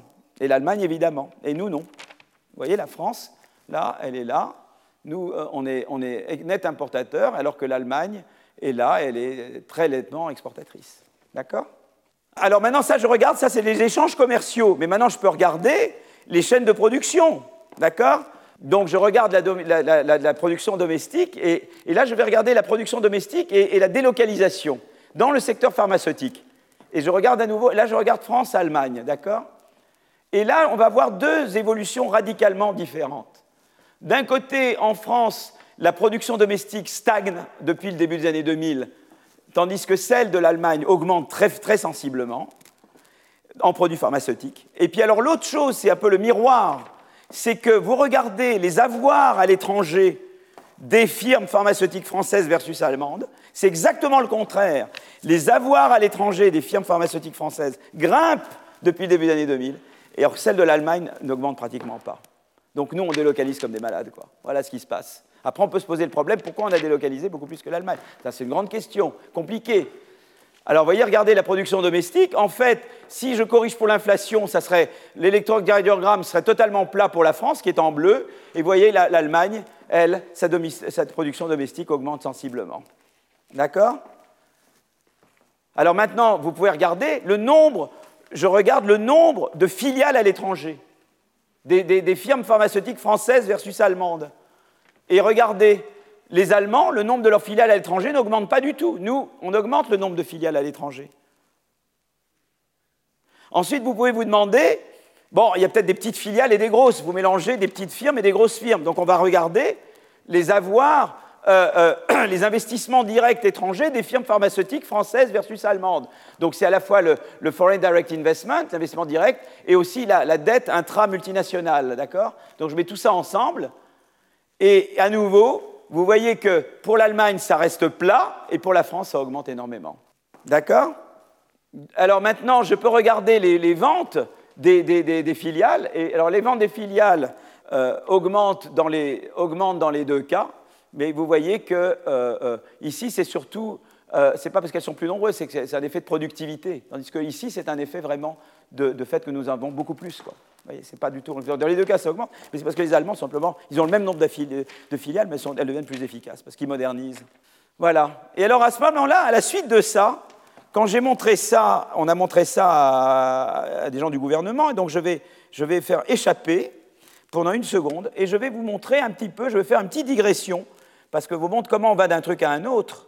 Et je vais faire une petite digression pour vous montrer un peu que ce que je vous montre là pour le pharmaceutique, c'est vrai partout. Donc là, c'est toujours avec les mêmes, euh, c'est avec euh, Gigo Maggiorani, euh, Benjamin David et Lily Cohen, et on regarde l'innovation dans les, dans les industries critiques. Donc on regarde les, les, brevets, hein, et on regarde du coup, euh, euh, euh, on regarde les brevets triadiques, c'est-à-dire triadiques, c'est des brevets qui sont à la fois c'est breveté dans l'Office américain des brevets, l'Office européen des brevets, l'Office japonais. En général, c'est des brevets qui sont valables. si vous faites des brevets nuls, ils sont, ils, sont, rarement triadiques. C'est des brevets vraiment, c'est une mesure d'importance du brevet. Donc là, je regarde des innovations importantes qui annoncent, si vous voulez, l'importance que vous aurez dans le secteur plus tard. Le brevet est une très bonne mesure parce qu'elle est, disponible dans, très largement, de manière très désagrégée. On peut regarder les secteurs, les découper très finement, et on connaît les brevets des toutes petites parties de secteurs, vous voyez, des, secteurs découpés de manière très fine, et ça, ça prédit ce que seront les exports-imports plus tard. Et donc on peut regarder le rang de la France en termes de brevets, est-ce que je suis celui qui brevette le plus de triadiques ou pas, ou bien à quel point je suis loin de celui qui brevette le plus? Et on regarde pharmaceutique, les, véhicules, du futur, aéronautique, électronique, énergie nucléaire, isolation thermique, agriculture, conception informatique des composants industriels. Et alors, si par exemple vous regardez mon pharmaceutique médical, donc ça, on est loin de la frontière technologique. Notre dégradation date depuis le milieu des années 90. Donc, vous voyez, on était très bons et on a cessé d'être les meilleurs. Voilà. Et donc, on peut regarder dans le rang, vous voyez, le rang de la France euh, euh, le rang de la France médicale pharmaceutique. C'est vrai que l'Allemagne aussi se dégrade un peu là, mais nous, on était quand même très bons, on était meilleurs que les Allemands, et maintenant on est moins bons et on va là. Voyez Donc, et là, c'est la distance au, leader, et on était tout près du, meilleur, et maintenant on est relativement moins du meilleur. Donc là, c'est les technologies médicales et pharmaceutiques, et là, je montre la même chose sur les vaccins. Les vaccins, on sait quand même aussi, euh, on est, par rapport au meilleur, on s'est détérioré. D'accord? Donc ça, c'est dommage, quoi, qu'on était vraiment donc ça, c'est un domaine. Alors là on est très bon, c'est là. Là, on est très bon. Voilà. Nous sommes les leaders et nous nous maintenons les leaders. Voyez quand même des bonnes nouvelles. Voilà, nucléaire, on est très bien. Vous voyez, on est toujours tout en bas. On est plus près du meilleur. Vous voyez, on reste tout près des meilleurs en brevet. Donc que ce soit réacteur à fusion, réacteur nucléaire, euh, euh, on, est, on est vraiment, que ce soit en termes de rang ou de distance au, au leader, on est quand même dans l'ensemble très très proche de, de, la frontière. Donc là, vraiment, on a gardé notre, notre lead. Voilà. Donc on a fait une radiographie, et ça c'était un peu l'Élysée qui nous avait demandé, eh vous avez regardé pour les pharmaceutiques, moi on aimerait connaître partout. Donc on a fait ça pour tout l'ensemble. Alors voilà, réacteur à fusion, réacteur nucléaire, donc là on est... Véhicule du futur, eh bien nous sommes proches de la frontière, mais nous connaissons une forte dégradation depuis le milieu des années 2000 jusqu'en 2010. Batterie, nous sommes assez loin de la frontière, car forte dégradation depuis 2005. Véhicule autonome, nous sommes proches de la frontière, mais en légère dégradation. Et là, vous pouvez voir à nouveau batterie, propulsion. Donc ça, c'est le rang de la France. Et là, c'est la distance à la frontière. Et vous voyez, à chaque fois, on s'éloigne. On s'éloigne de la frontière. Mais par, par exemple, la propulsion, là, vraiment, on s'éloigne vraiment. La batterie, ça va à peu près là, mais en fait, en termes de rang, on garde le même rang, mais seulement les meilleurs deviennent bien meilleurs. Quoi. Donc c'est pour ça que vous avez une courbe plate en termes de rang, mais en termes de distance au meilleur, le meilleur est bien, bien meilleur que nous maintenant. D'accord? Et alors, là, pilote automatique, conduite, là, on est relativement bon, mais euh, la distance au leader quand même se dégrade. Donc vous pouvez voir tous les... C'est ça qui est sympa avec ces données. Vous pouvez vraiment regarder les secteurs très finement. Voyez Aérospatial, on est les meilleurs et on reste les meilleurs. Donc voilà la deuxième mauvaise nouvelle. Et ça s'arrête là. Hein. Après, il n'y aura que, des nouvelles moyennes. Donc là, on est les meilleurs, hein, d'accord On reste les meilleurs en termes de rang. Et vous voyez, en termes de, en tout cas, aéronef, technologie spatiale, on est très bon. Euh, moteur à réaction, on est très bon. Euh, voilà. Donc là, on est, disons que là, c'est très très bien. Euh, alors, électronique, globalement, une dégradation dans la seconde moitié des années 90 et la première moitié des années 2000, mais une amélioration constante, quoique faible, depuis 2005. L'évolution la plus négative euh, dans le, est dans le traitement d'informations et le semi-conducteur. Forte dégradation, on était très très bon dans les semi-conducteurs, eh bien on s'est dégradé. Euh, on s'est rétabli dans le stockage et transmission de données. Et alors, réseau sans fil 4G, 5G, on est loin de la frontière et pas d'amélioration récente. D'accord? Et là, à nouveau, vous pouvez voir tous les trucs. Et donc, vous voyez le détail de ces secteurs. Donc, je mettrai tout ça en, vous aurez tout ça en copie. Alors, isolation thermique, on est, on est bon là, on est bon. On est bon dans l'isolation thermique, ce qui est une bonne nouvelle pour la politique d'environnement. Hein. on est dans le top 5 euh, euh, proche de la frontière technologique, on se maintient avec comme proche concurrent la Suède, la Nouvelle-Zélande, la Suisse et Singapour. Mais là, on est assez bon. Donc ça veut dire qu'il y a un bon espoir, comme entre le nucléaire, l'isolation thermique, on a le bon espoir de pouvoir euh, être performant en matière de, politique verte. D'accord? Euh, donc, ça, c'est très intéressant. Voilà, donc ça, c'est une bonne nouvelle. Machine agricole, on est en légère dégradation, on est quand même proche de la, de la frontière technologique. On était vraiment leader, les meilleurs dans les années 95-90, et à présent, on ne l'est plus. On est à la cinquième place, mais c'est rattrapable. On est quand même dans le, on est dans le peloton de tête, d'accord Et à nouveau, travail au sol, euh, semences, battage, euh, voilà. Donc on regarde dans toutes ces technologies et on est à la même chose. Alors, conception informatique de composants industriels, euh, l'impression 3D, on a une dégradation depuis le milieu des années 2000, nous évoluons entre la 10e et la 15e place. Conception assistée par ordinateur, on est très proche de la frontière et on était deuxième en 2013. Donc ça, c'est des choses où on est relativement bon. Vous voyez, là, il ne faudrait pas beaucoup pour qu'on soit les leaders absolus. Et on voit à nouveau, donc chaque euh, impression 3D, sauf qu'impression 3D, euh, vous voyez quand même que là, là on n'est pas bon. Mais par contre, les, vous voyez, Computer Aided Design, là, on est très très bon. C'est intéressant de voir nos, nos, forces et nos faiblesses. Vous voyez, impression 3D, on est vraiment mauvais là maintenant mais conception c'est par ordinateur. Donc typiquement, au total, la France est dans le top 15 et le classement reste stable. Et dans plusieurs secteurs, nous nous éloignons de la frontière. Nous restons les meilleurs en nucléaire et dans l'aérospatial. Dans le peloton de tête en isolation thermique et design assisté par ordinateur, nette dégradation dans le secteur médical ainsi que de la pharmacie et dégradation réelle mais potentiellement réversible dans les machines agricoles et véhicules autonomes. C'est intéressant parce que ça voit aussi où on peut investir. Si on veut vraiment faire une politique industrielle, on voit vers où on veut aller et on peut vraiment rattraper le retard. Voyez, c'est totalement rattrapable dans ces domaines-là. Voilà, je voulais juste vous montrer un petit peu que, vous voyez, c'est intéressant simplement comme démarche, c'est-à-dire que moi je suis parti de mes masques et ça m'a amené là, quoi. Vous voyez ce que je veux dire?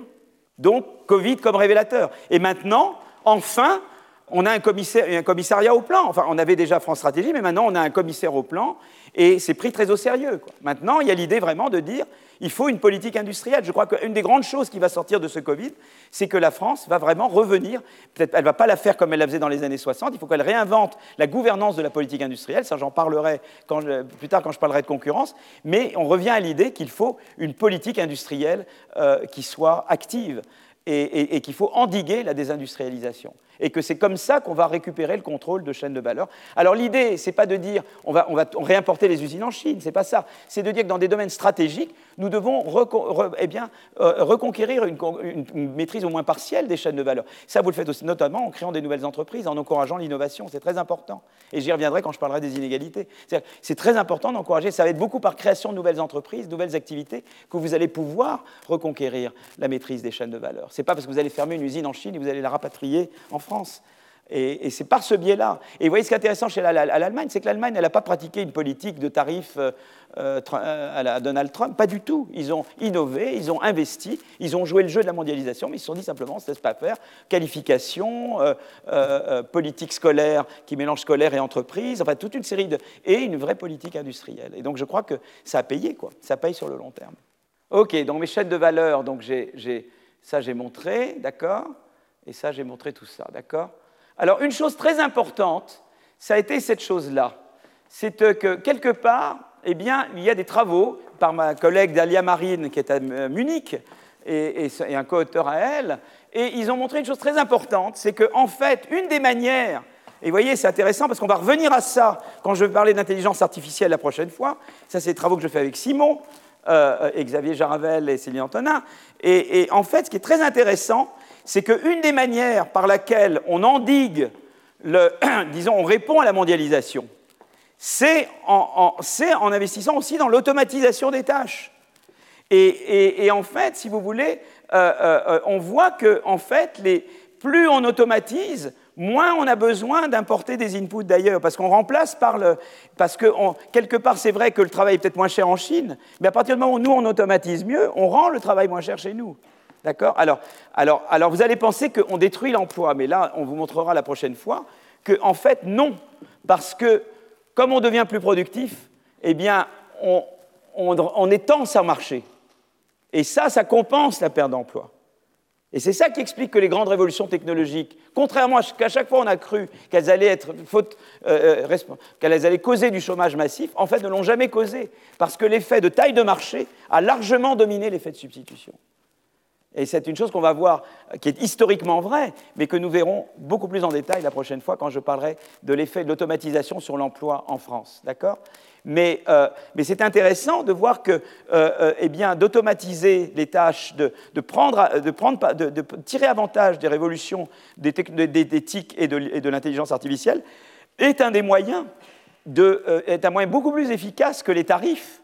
Ça ne veut pas dire que dans certains cas, il ne faut pas utiliser des tarifs également, mais pour lutter contre la concurrence déloyale notamment. Mais c'est un moyen très efficace de, en fait, de maintenir et d'acquérir une maîtrise des chaînes de valeur. Voilà. Donc ça, c'est un thème que, que, je montrerai, que je développerai la prochaine fois, mais, et, aussi quand je parlerai de mondialisation, mais c'est quand même très intéressant. Ça, c'est les industries dans les pays européens. Et, si vous voulez, le, plus on utilise... Euh, euh, euh, là, c'est un indice de robotisation. Il y a vraiment il y a une relation négative entre l'utilisation des robots ce qui est une des mesures, mais nous on en, proposait une qui est meilleure, on en pense meilleure en fait d'automatisation, et, cette mesure-là de la maîtrise des chaînes de valeur. Mieux, plus on automatise, mieux on maîtrise les chaînes de valeur. Mais en même temps, on crée de l'emploi, parce qu'on devient plus productif et donc plus compétitif, et donc on vend dans beaucoup plus d'endroits. Alors voilà, donc ça, la première chose que je, laquelle je m'étais interrogé, c'était les chaînes de valeur, d'accord? Donc ça, ça a été toute cette euh, réflexion. Et euh, alors voilà. Alors euh, notamment sur chaîne de valeur, mais on reviendra à ça quand on parlera de mondialisation. Ça ne veut pas dire qu'il faut produire les masques ici. Ça veut vouloir dire que dans certains produits comme les masques, il faut, disons, stocker et savoir stocker et savoir diversifier ces, sources de production. Donc la mondialisation, c'est à la fois reconquérir la maîtrise dans des domaines de pointe où nous étions en pointe et nous avons perdu, mais c'est également euh, savoir mieux diversifier les sources et savoir stocker. Donc c'est tout ça que ça pose comme, comme, euh, euh, comme euh, d'accord, comme, comme, comme voilà. Donc ça, je reviendrai sur ça. Le deuxième truc, c'est le modèle social.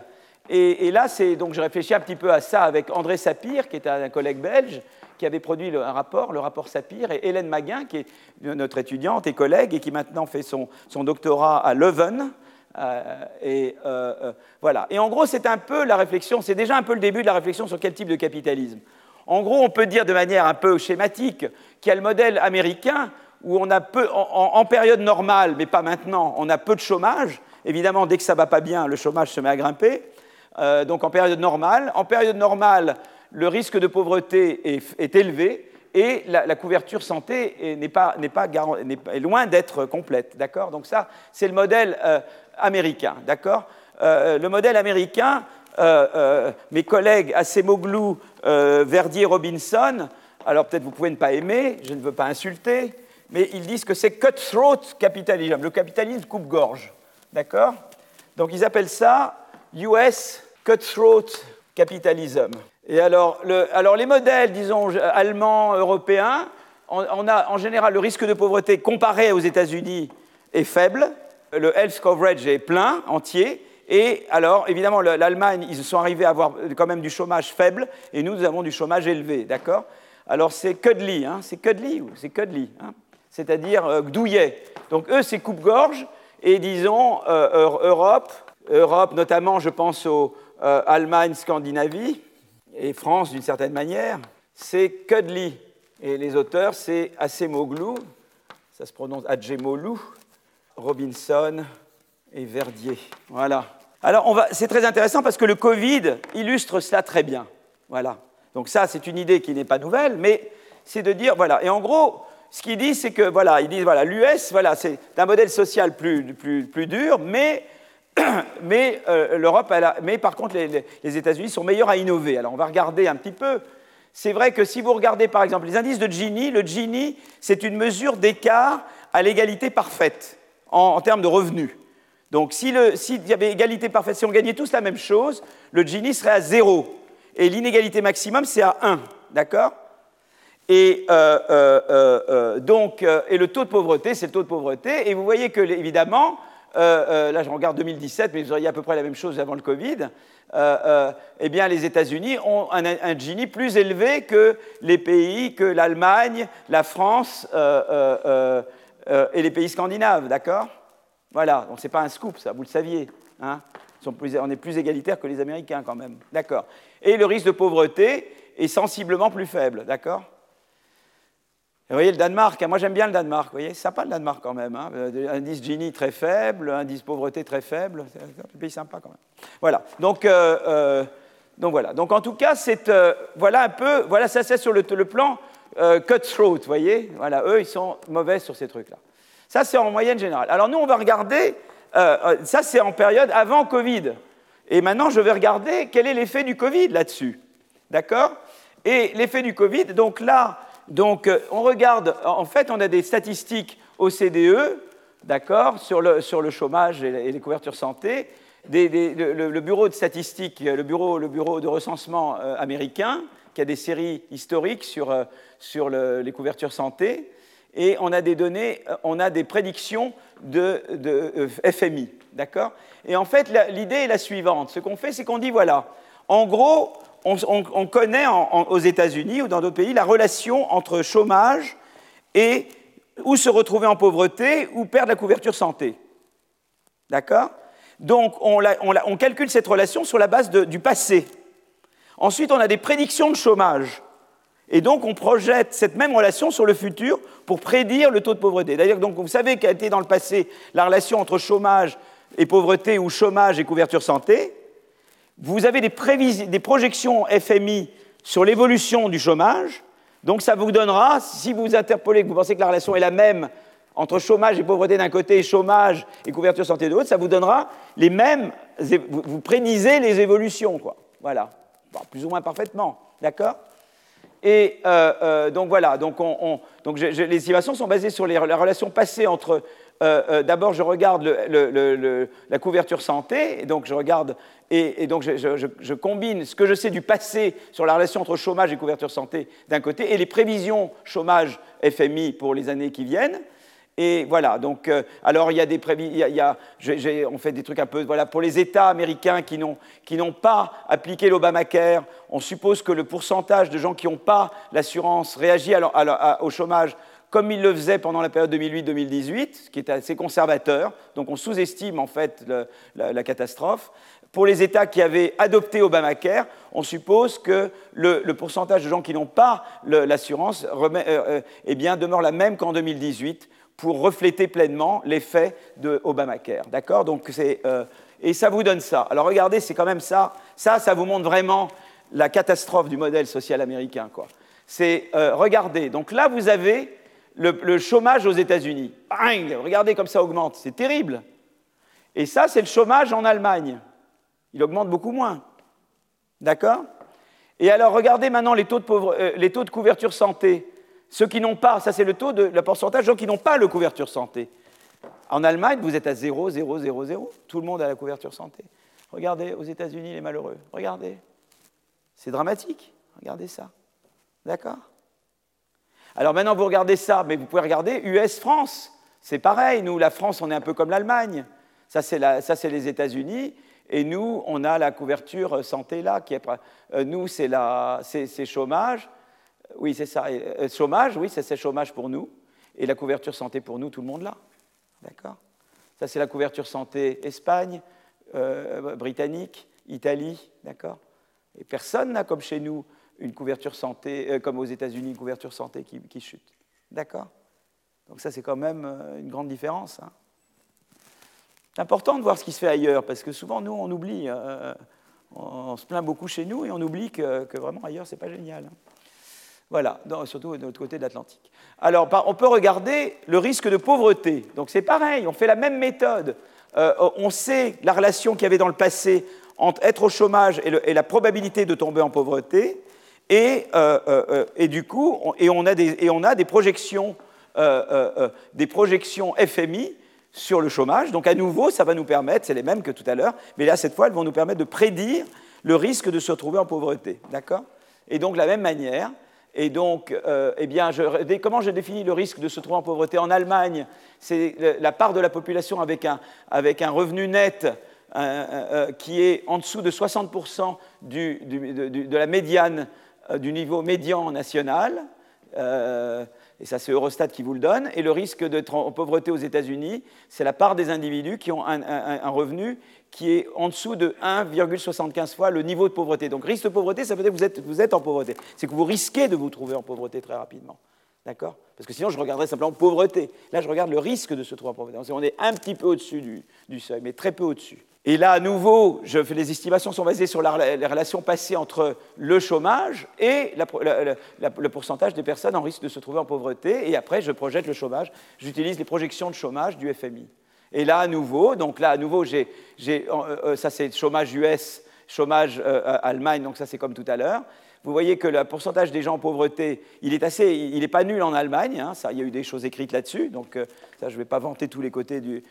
Mais ce qui est important, c'est qu'il il a très peu, il n'a pas augmenté avec le Covid, alors qu'il augmente sensiblement avec, il augmente sensiblement aux États-Unis. Et pareil, je compare US, France. Vous voyez le risque de pauvreté, la pauvreté reste stable alors qu'elle augmente aux États-Unis. Elle reste un petit peu augmentée, tout petit peu en Espagne, mais elle augmente beaucoup plus aux États-Unis. Euh, euh, en, Angleterre, elle, voilà, reste à peu près stable. Et en Italie, pareil. Donc il y a quand même un modèle européen par rapport à un modèle américain de ce point de vue-là. Même, j'étais surpris parce que je pensais que le, Royaume-Uni serait beaucoup plus comme le. Mais c'est vrai qu'ils ont le, ils ont le euh, National Health Service, bon, dont on peut dire beaucoup de mal, mais quand même qui est là. Et puis, ils, ont, voilà, enfin, ils ont quand même des, ils ont quand même des protections. Voilà. Donc en fait, si vous voulez, ça montre le Covid, eh bien, montre l'importance d'avoir des filets de sécurité contre des gros chocs. D'accord?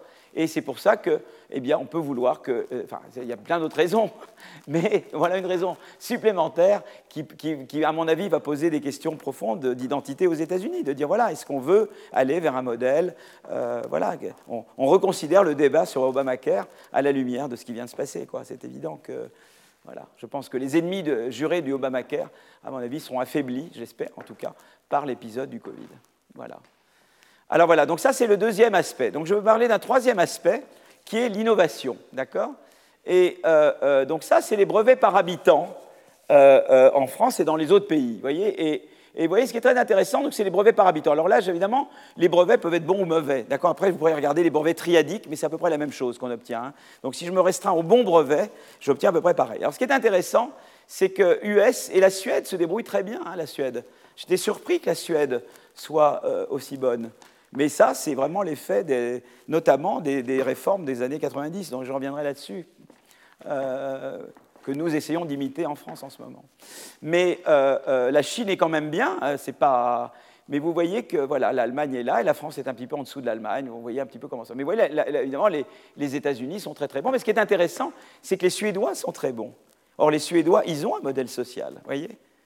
Donc, c'est intéressant. Ils arrivent à faire les deux. Et si j'avais mis le Danemark, j'aurais eu le Danemark ici aussi, je pense. Euh, par exemple, voilà, là, je regarde euh, sur les, brevets en biotech et les brevets en biotech, et vous voyez que euh, rapporté à la, population. Alors c'est le nombre total, hein, euh, donc au CDE, mais vous voyez que États-Unis sont très au-dessus de l'Europe à 27, et la Chine, euh, voilà, la Chine augmente, mais enfin elle est quand même très en dessous. Et vous voyez qu'à nouveau, les États-Unis sont quand même très au-dessus de nous, même dans le domaine des biotech. Et regardez, là, c'est les, brevets biotech par million d'habitants. Et regardez là, c'est quand même extraordinaire. Les États-Unis sont quand même très devant nous. Quoi. Ils sont très bons. Et pourquoi ils sont très bons? Parce qu'ils savent financer, ils ont un écosystème de l'innovation. Et je dirais quelques mots sur l'écosystème de l'innovation. Tout un chapitre on a tout un chapitre de notre livre avec Simon euh, sur ça, euh, donc, qui s'appelle Financer la destruction créatrice. D'accord? Mais, voilà. mais c'est intéressant de voir ça. Vous voyez, c'est pas du tout. Vous voyez, les États-Unis, c'est très au-dessus des autres. Voilà. Et alors maintenant, c'est très intéressant ce chiffre il y a ce qu'on appelle la barda. Vous voyez, moi, je vais vous embêter avec mes DARPA, mes bardas. Je suis un fan des bardas et des DARPA. Voilà, c'est des, des, moyens de faire de la politique industrielle intelligente, de, stimuler l'innovation par la politique industrielle. Mais politique industrielle qui est très différente du top-down euh, des années 60. C'est un mélange de top-down et de bottom-up. En gros, l'histoire des DARPA, ça commence pendant la guerre froide aux États-Unis ils voient que les, soviétiques mettent un homme dans l'espace, ils disent nous c'est très important de pouvoir mettre un homme dans l'espace. Donc ils savent qu'ils veulent faire des innovations, de rupture, et ils ont un certain. les missions sont bien définies. La recherche fondamentale est faite, mais il faut coordonner des ressources pour passer de la recherche fondamentale aux applications. Et ils trouvent un truc formidable. Ils disent voilà, le ministère de la Défense va, mettre beaucoup d'argent, 3 milliards par an, je crois, un truc énorme, et on va créer des équipes. On va, former on va nommer des chefs d'équipe qui sont des universitaires ou des industriels. Et ces gens-là vont ils peuvent faire ce qu'ils veulent, ils peuvent embaucher des gens dans des labs, des gens dans, les industries, ils ont ce qu'ils veulent, mais ils ont une mission claire et on peut vérifier s'ils progressent ou pas. Et au bout de trois ans, on change et on voit s'ils ont accompli la mission ou pas. Ça a été formidable. C'est la DARPA qui a permis bah, de, faire beaucoup de progrès dans l'espace, le laser, le GPS, euh, plein d'inventions euh, euh, aux États-Unis proviennent beaucoup du DARPA, Defense Advanced Research Project Agency. Voilà, c'est ça que ça veut dire. Et c'est un mélange de top-down et de bottom, puisque l'argent vient d'en haut, mais c'est des chefs d'équipe qui gèrent. Donc, vous savez, souvent, la politique industrielle, le problème qu'on a, c'est que chacun vient vous voir, dire Donnez-moi à moi, pourquoi vous ne donnez pas aux autres? Et on tape à Bercy pour demander. Tu vois, c'est celui qui crie le plus fort qui obtient le plus. Mais avec la DARPA, ça ne marche pas parce que tu ne vas pas taper au ministère. C'est le chef d'équipe qui s'occupe de ça. Donc, euh, ça, bloque beaucoup euh, ce côté influence cost, comme on dit en, en anglais. D'accord? C'était un truc. Alors, une fois qu'ils ont fait la DARPA Défense, les Américains, ils ont dit ben maintenant, on va faire ARPA Énergie. Donc, ils ont fait un truc énergie qui a été très performante. Et ils ont créé ensuite en biologie la BARDA, Biologic Advanced Research Development Agency. Et, la BARDA est, hyper agressive sur les vaccins. C'est eux qui sont allés voir Sanofi pour dire allez, on vous achète tout, on fait tout. Ils sont incroyables. Regardez, regardez la BARDA. Regardez la BARDA, tout ce qu'ils mettent. Regardez, le budget de la Barda, 11 milliards. Et alors l'Europe à côté, c'est rikiki. Regardez, 1, 2, vous voyez, on est très en dessous. D'où l'importance de créer une Barda européenne. Et là, justement, j'étais ravi parce que Mme van der Leyen a dit on va créer une Barda européenne. Enfin, et nous, on est très en deçà de ce que font les Américains. Mettez-vous que sur la santé, ils ont la NSF. La NSF, c'est la National Science Foundation. C'est une ANR, mais une super ANR. L'ANR, c'est tout petit comparé à la NSF. Ça, c'est pour la recherche fondamentale. Ils ont le NIH, qui est le National Institute of Health, qui est une super agence de, recherche. Ils ont la BARDA. Et ils ont des trucs privés de mécénat, la HMI, dont on a parlé dans le livre et qu'on a parlé ici, qui, qui, qui finance les super chercheurs. Donc ils ont un, appareillage extraordinaire. Ils ont des venture capitalistes qui sont extraordinaires aux États-Unis, euh, qui ont été eux-mêmes des entrepreneurs qui ont réussi et qui se transforment eux-mêmes en venture capitalistes. Ils ont les investisseurs institutionnels qui jouent un énorme rôle dans l'innovation. Ils ont tout un écosystème de l'innovation que nous sommes encore très très loin d'avoir en Europe. Voilà. Et donc là, c'est une énorme. Là, on doit faire énormément d'efforts parce que voyez, regardez, les montants n'ont rien à voir. Et là, je regarde que la Barda ou l'équivalent de la Barda. Voyez. Voilà. Donc ça, c'est très intéressant parce que ça, ça vous dit que euh, c'est vrai qu'ils ont été très mauvais, les Américains, sur le plan du modèle social, mais en même temps, en termes d'innovation, ils sont très bons. Ils sont très bons. Et les universités sont très financées. Je veux dire, quand un Français qu'une université en France, et on va visiter une université aux États-Unis, on parle de la misère à la, richesse. Quoi. Je veux dire, c'est sans commune mesure. Les conditions de travail sont incomparables, incomparables. Donc, si vous voulez, il y, a, une vraie culture de l'innovation, un vrai écosystème de l'innovation.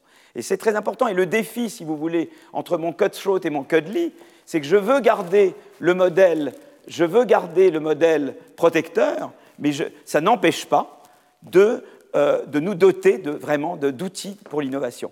Donc il y a des gens qui pensent que c'est ou l'un ou l'autre, et nous, notre vision à nous, c'est que ce n'est pas un ou, c'est un et. On peut faire et l'un et l'autre. Et l'exemple, ça a été les pays scandinaves. Les pays scandinaves ont été pays donc, formidablement protecteurs, et ils ont pris certaines mesures dans les années 90 qui en ont fait des pays beaucoup plus innovants qu'ils étaient avant. Donc on peut vraiment tout à fait euh, avoir du et, et ce n'est pas du ou. Et c'est ça le défi pour, moi, pour nous du capitalisme. C'est-à-dire que le, capitalisme, c'est une force extraordinaire, mais il doit être à la fois, à la fois vous donner de l'innovation, parce que c'est l'innovation qui va nous guérir. C'est sans l'innovation, on n'aura pas de vaccin. Hein, c'est très clair, l'innovation. Ce n'est pas maintenant qu'il faut expliquer qu'il faut l'innovation. Tout le monde est convaincu qu'il faut l'innovation. On est là à attendre le vaccin. Hein. Mais en même temps, il faut protéger. Et, c'est ça le défi. il faut un modèle à la fois protecteur et qui soit vert, qui, qui fasse une croissance verte. Voilà, c'est ça qu'on veut. Donc, euh, alors, je vais parler d'un dernier, aspect, c'est l'aspect de la société civile. Euh, euh, et là, il y a eu des travaux intéressants. Il y a eu d'abord un livre de Acemoglu, le même, et Robinson, euh, qui s'appelle le, corridor étroit. J'en avais parlé un peu l'an dernier dans mon cours, en disant qu'entre l'État et la société civile, à chaque niveau de développement, il faut, jamais, il faut veiller à ne jamais tomber dans trop d'États, un léviathan absolu, et dans trop, ou dans trop de sociétés civiles sans État, ce qu'on appelle un léviathan absent, un peu de l'anarchie, qu'on veut un peu un mélange d'État et de société civile. Et, il y a eu euh, euh, donc des travaux récents de Bowles et Carlin qui ont montré que ceux qui se débrouillent bien dans le Covid, eh bien, il y a de la société civile, mais ils, vont montrer autre chose, et je vais y arriver. Et nous, on montre avec Simon et, Céline Antonin dans, le livre que pour, euh, pour avoir de l'innovation et, pour être un système vraiment innovant, qui vous donne vraiment une destruction créatrice, mais qui soit vraiment inclusive et verte, eh bien, c'est idéal. Il faut euh, les, composants dont parlent Carline et Bowles. Eux, l'ont fait pour d'autres choses que l'innovation, mais c'est important pour l'innovation. En gros, l'idée est la suivante. L'idée suivante, c'est de dire d'abord, il vous faut le marché. Sans marché, vous n'aurez pas, vous avez beaucoup moins d'innovation. Les sociétés, il y a eu des essais de sociétés entièrement étatisées. Et ça donne. Alors, il y a eu de l'innovation en Union soviétique. C'était dans un domaine. C'était le domaine de la défense, parce qu'il y avait la concurrence avec les États-Unis. C'était pour ça qu'il y avait de l'innovation. Donc là, la concurrence était un stimulant d'innovation. Mais euh, ils ont par contre, ils étaient toujours très bons en recherche fondamentale. Ils ont eu des formidables mathématiciens en Union soviétique, toujours. Mais on ne passait pas vraiment de la recherche fondamentale à l'innovation, sauf dans le domaine spatial et défense, parce qu'il y avait la concurrence américaine qui, qui poussait à l'innovation. Mais on sait que, eh bien, on sait que c'est très important d'avoir, et historiquement, on sait que c'est très important d'avoir des institutions qui favorisent l'innovation. Ces institutions, c'est la protection des droits de propriété, euh, euh, euh, c'est une certaine liberté de circulation des idées, c'est la concurrence, qui est très importante. Elle stimule la concurrence. C'est elle qui fait l'entrée et la sortie. Si on veut la destruction créatrice, je veux des nouvelles firmes qui rentrent, des firmes qui sortent. Tout ça, c'est le marché. C'est le marché qui vous le donne.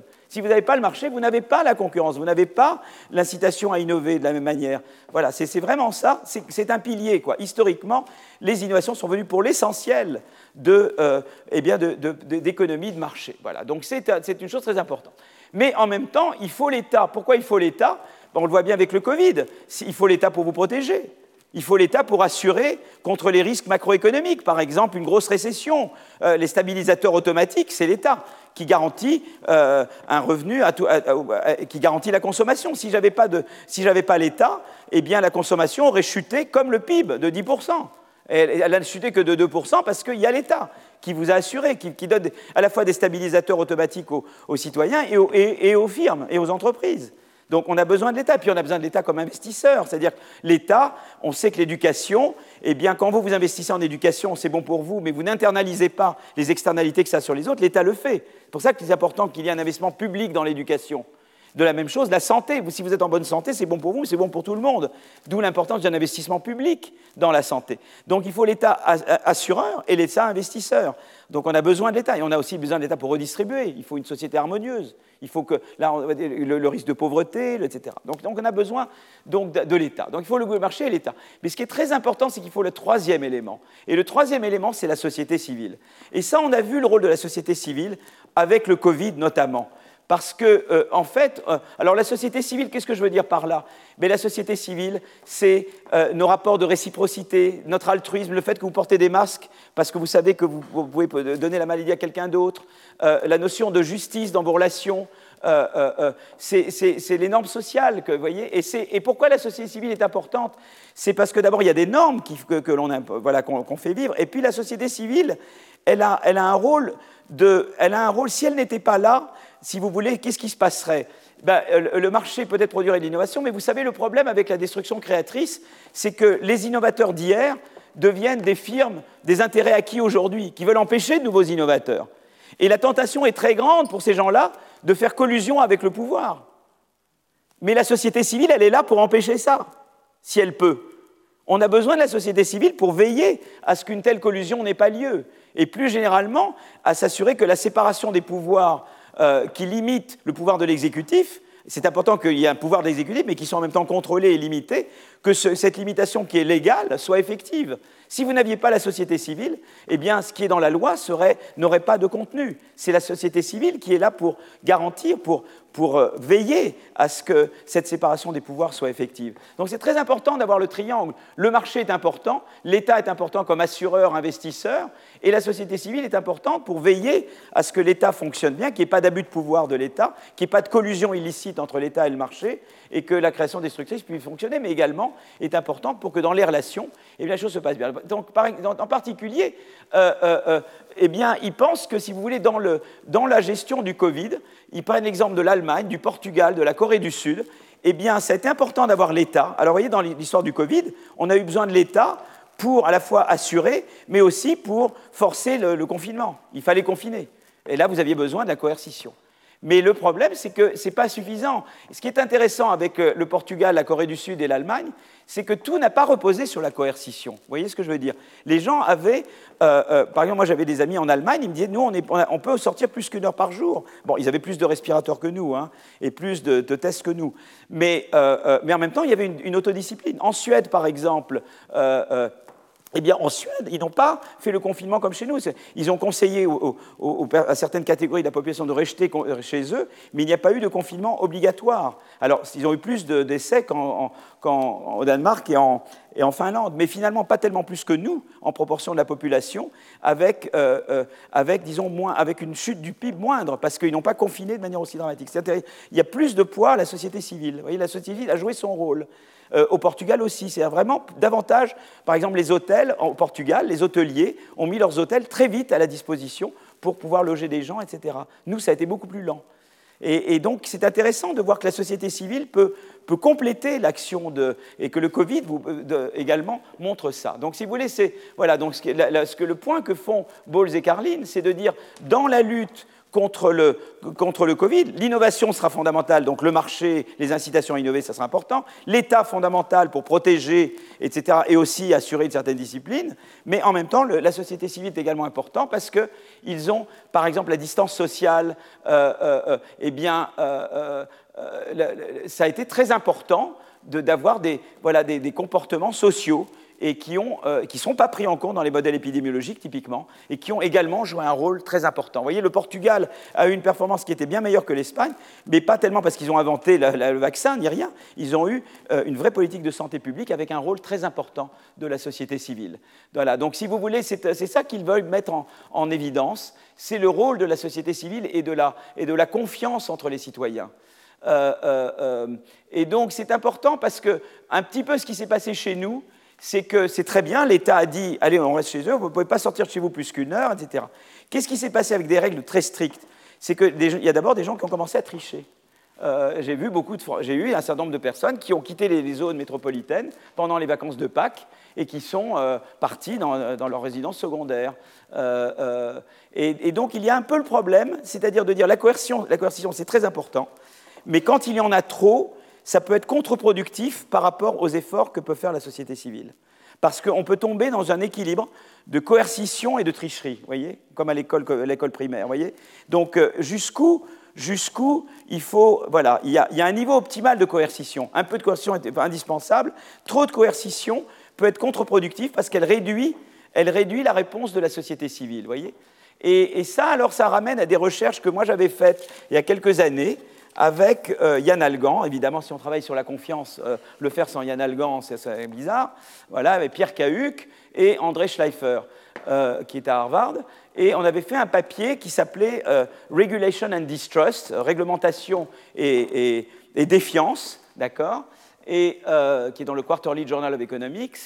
Et on avait regardé des, des mesures, on avait vu des comparaisons entre pays.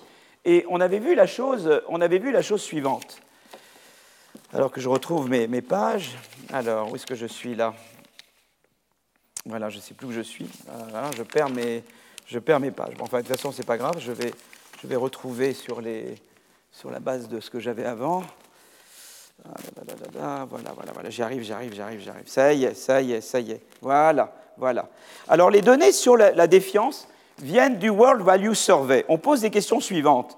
Est-ce qu'en général, euh, les, gens, on peut faire confiance aux autres euh, Est-ce qu'en général, euh, on peut faire confiance au gouvernement ou il faut tricher Ou est-ce que ça vous paraît légitime de tricher Est-ce que vous avez vous-même beaucoup de confiance ou peu de confiance dans les, grandes entreprises, dans les, syndicats, dans la justice, dans le système politique Donc on, construit des indices de, défiance ou de confiance par opposé, d'accord et, et, donc ça, c'est la mesure à droite. plus on va à droite, plus il y a de la défiance. Et puis, on construit des mesures de réglementation de l'entrée. Alors ça, c'est par exemple mesuré par le nombre de procédures pour pouvoir créer une entreprise. Vous savez, des, endroits pour créer une entreprise, il faut passer par plein de procédures. Eh bien, c'est une mesure de réglementation de l'entrée. Plus il y en a, plus c'est difficile de rentrer. Eh bien, on voit une relation très clairement positive entre défiance et réglementation de l'entrée. Plus il y a de la réglementation, plus il y a de la défiance. Alors c'est vrai sur le produit, le marché du travail, ça, c'est différents pays. Donc, par exemple, très intéressant, les pays scandinaves, c'est des pays où il y a peu, moins de régulation et il y a beaucoup de confiance. voyez Et alors, le Brésil, euh, euh, voyez, là, euh, le Venezuela, donc là, évidemment, on est, on est totalement à l'opposé. voyez Alors, on peut regarder également la rigidité, on peut toujours la même mesure de défiance, mais on peut regarder rigidité de l'emploi. Alors comment on construit cette mesure de rigidité de l'emploi? C'est en fait euh, une mesure qui agrège plusieurs sous-mesures.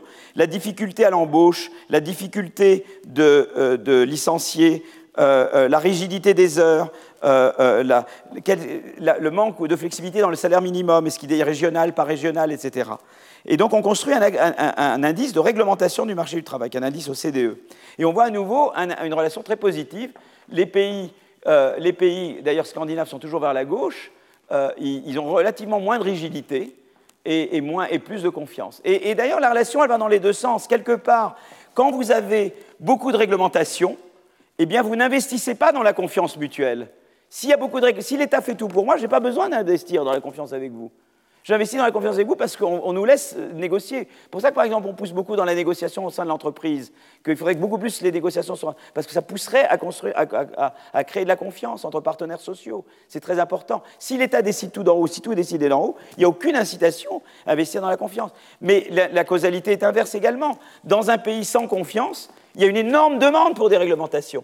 Et nous, c'est comme ça. Nous, on n'a aucune confiance aux autres, mais on demande l'État. Mais on le déteste, mais on le demande.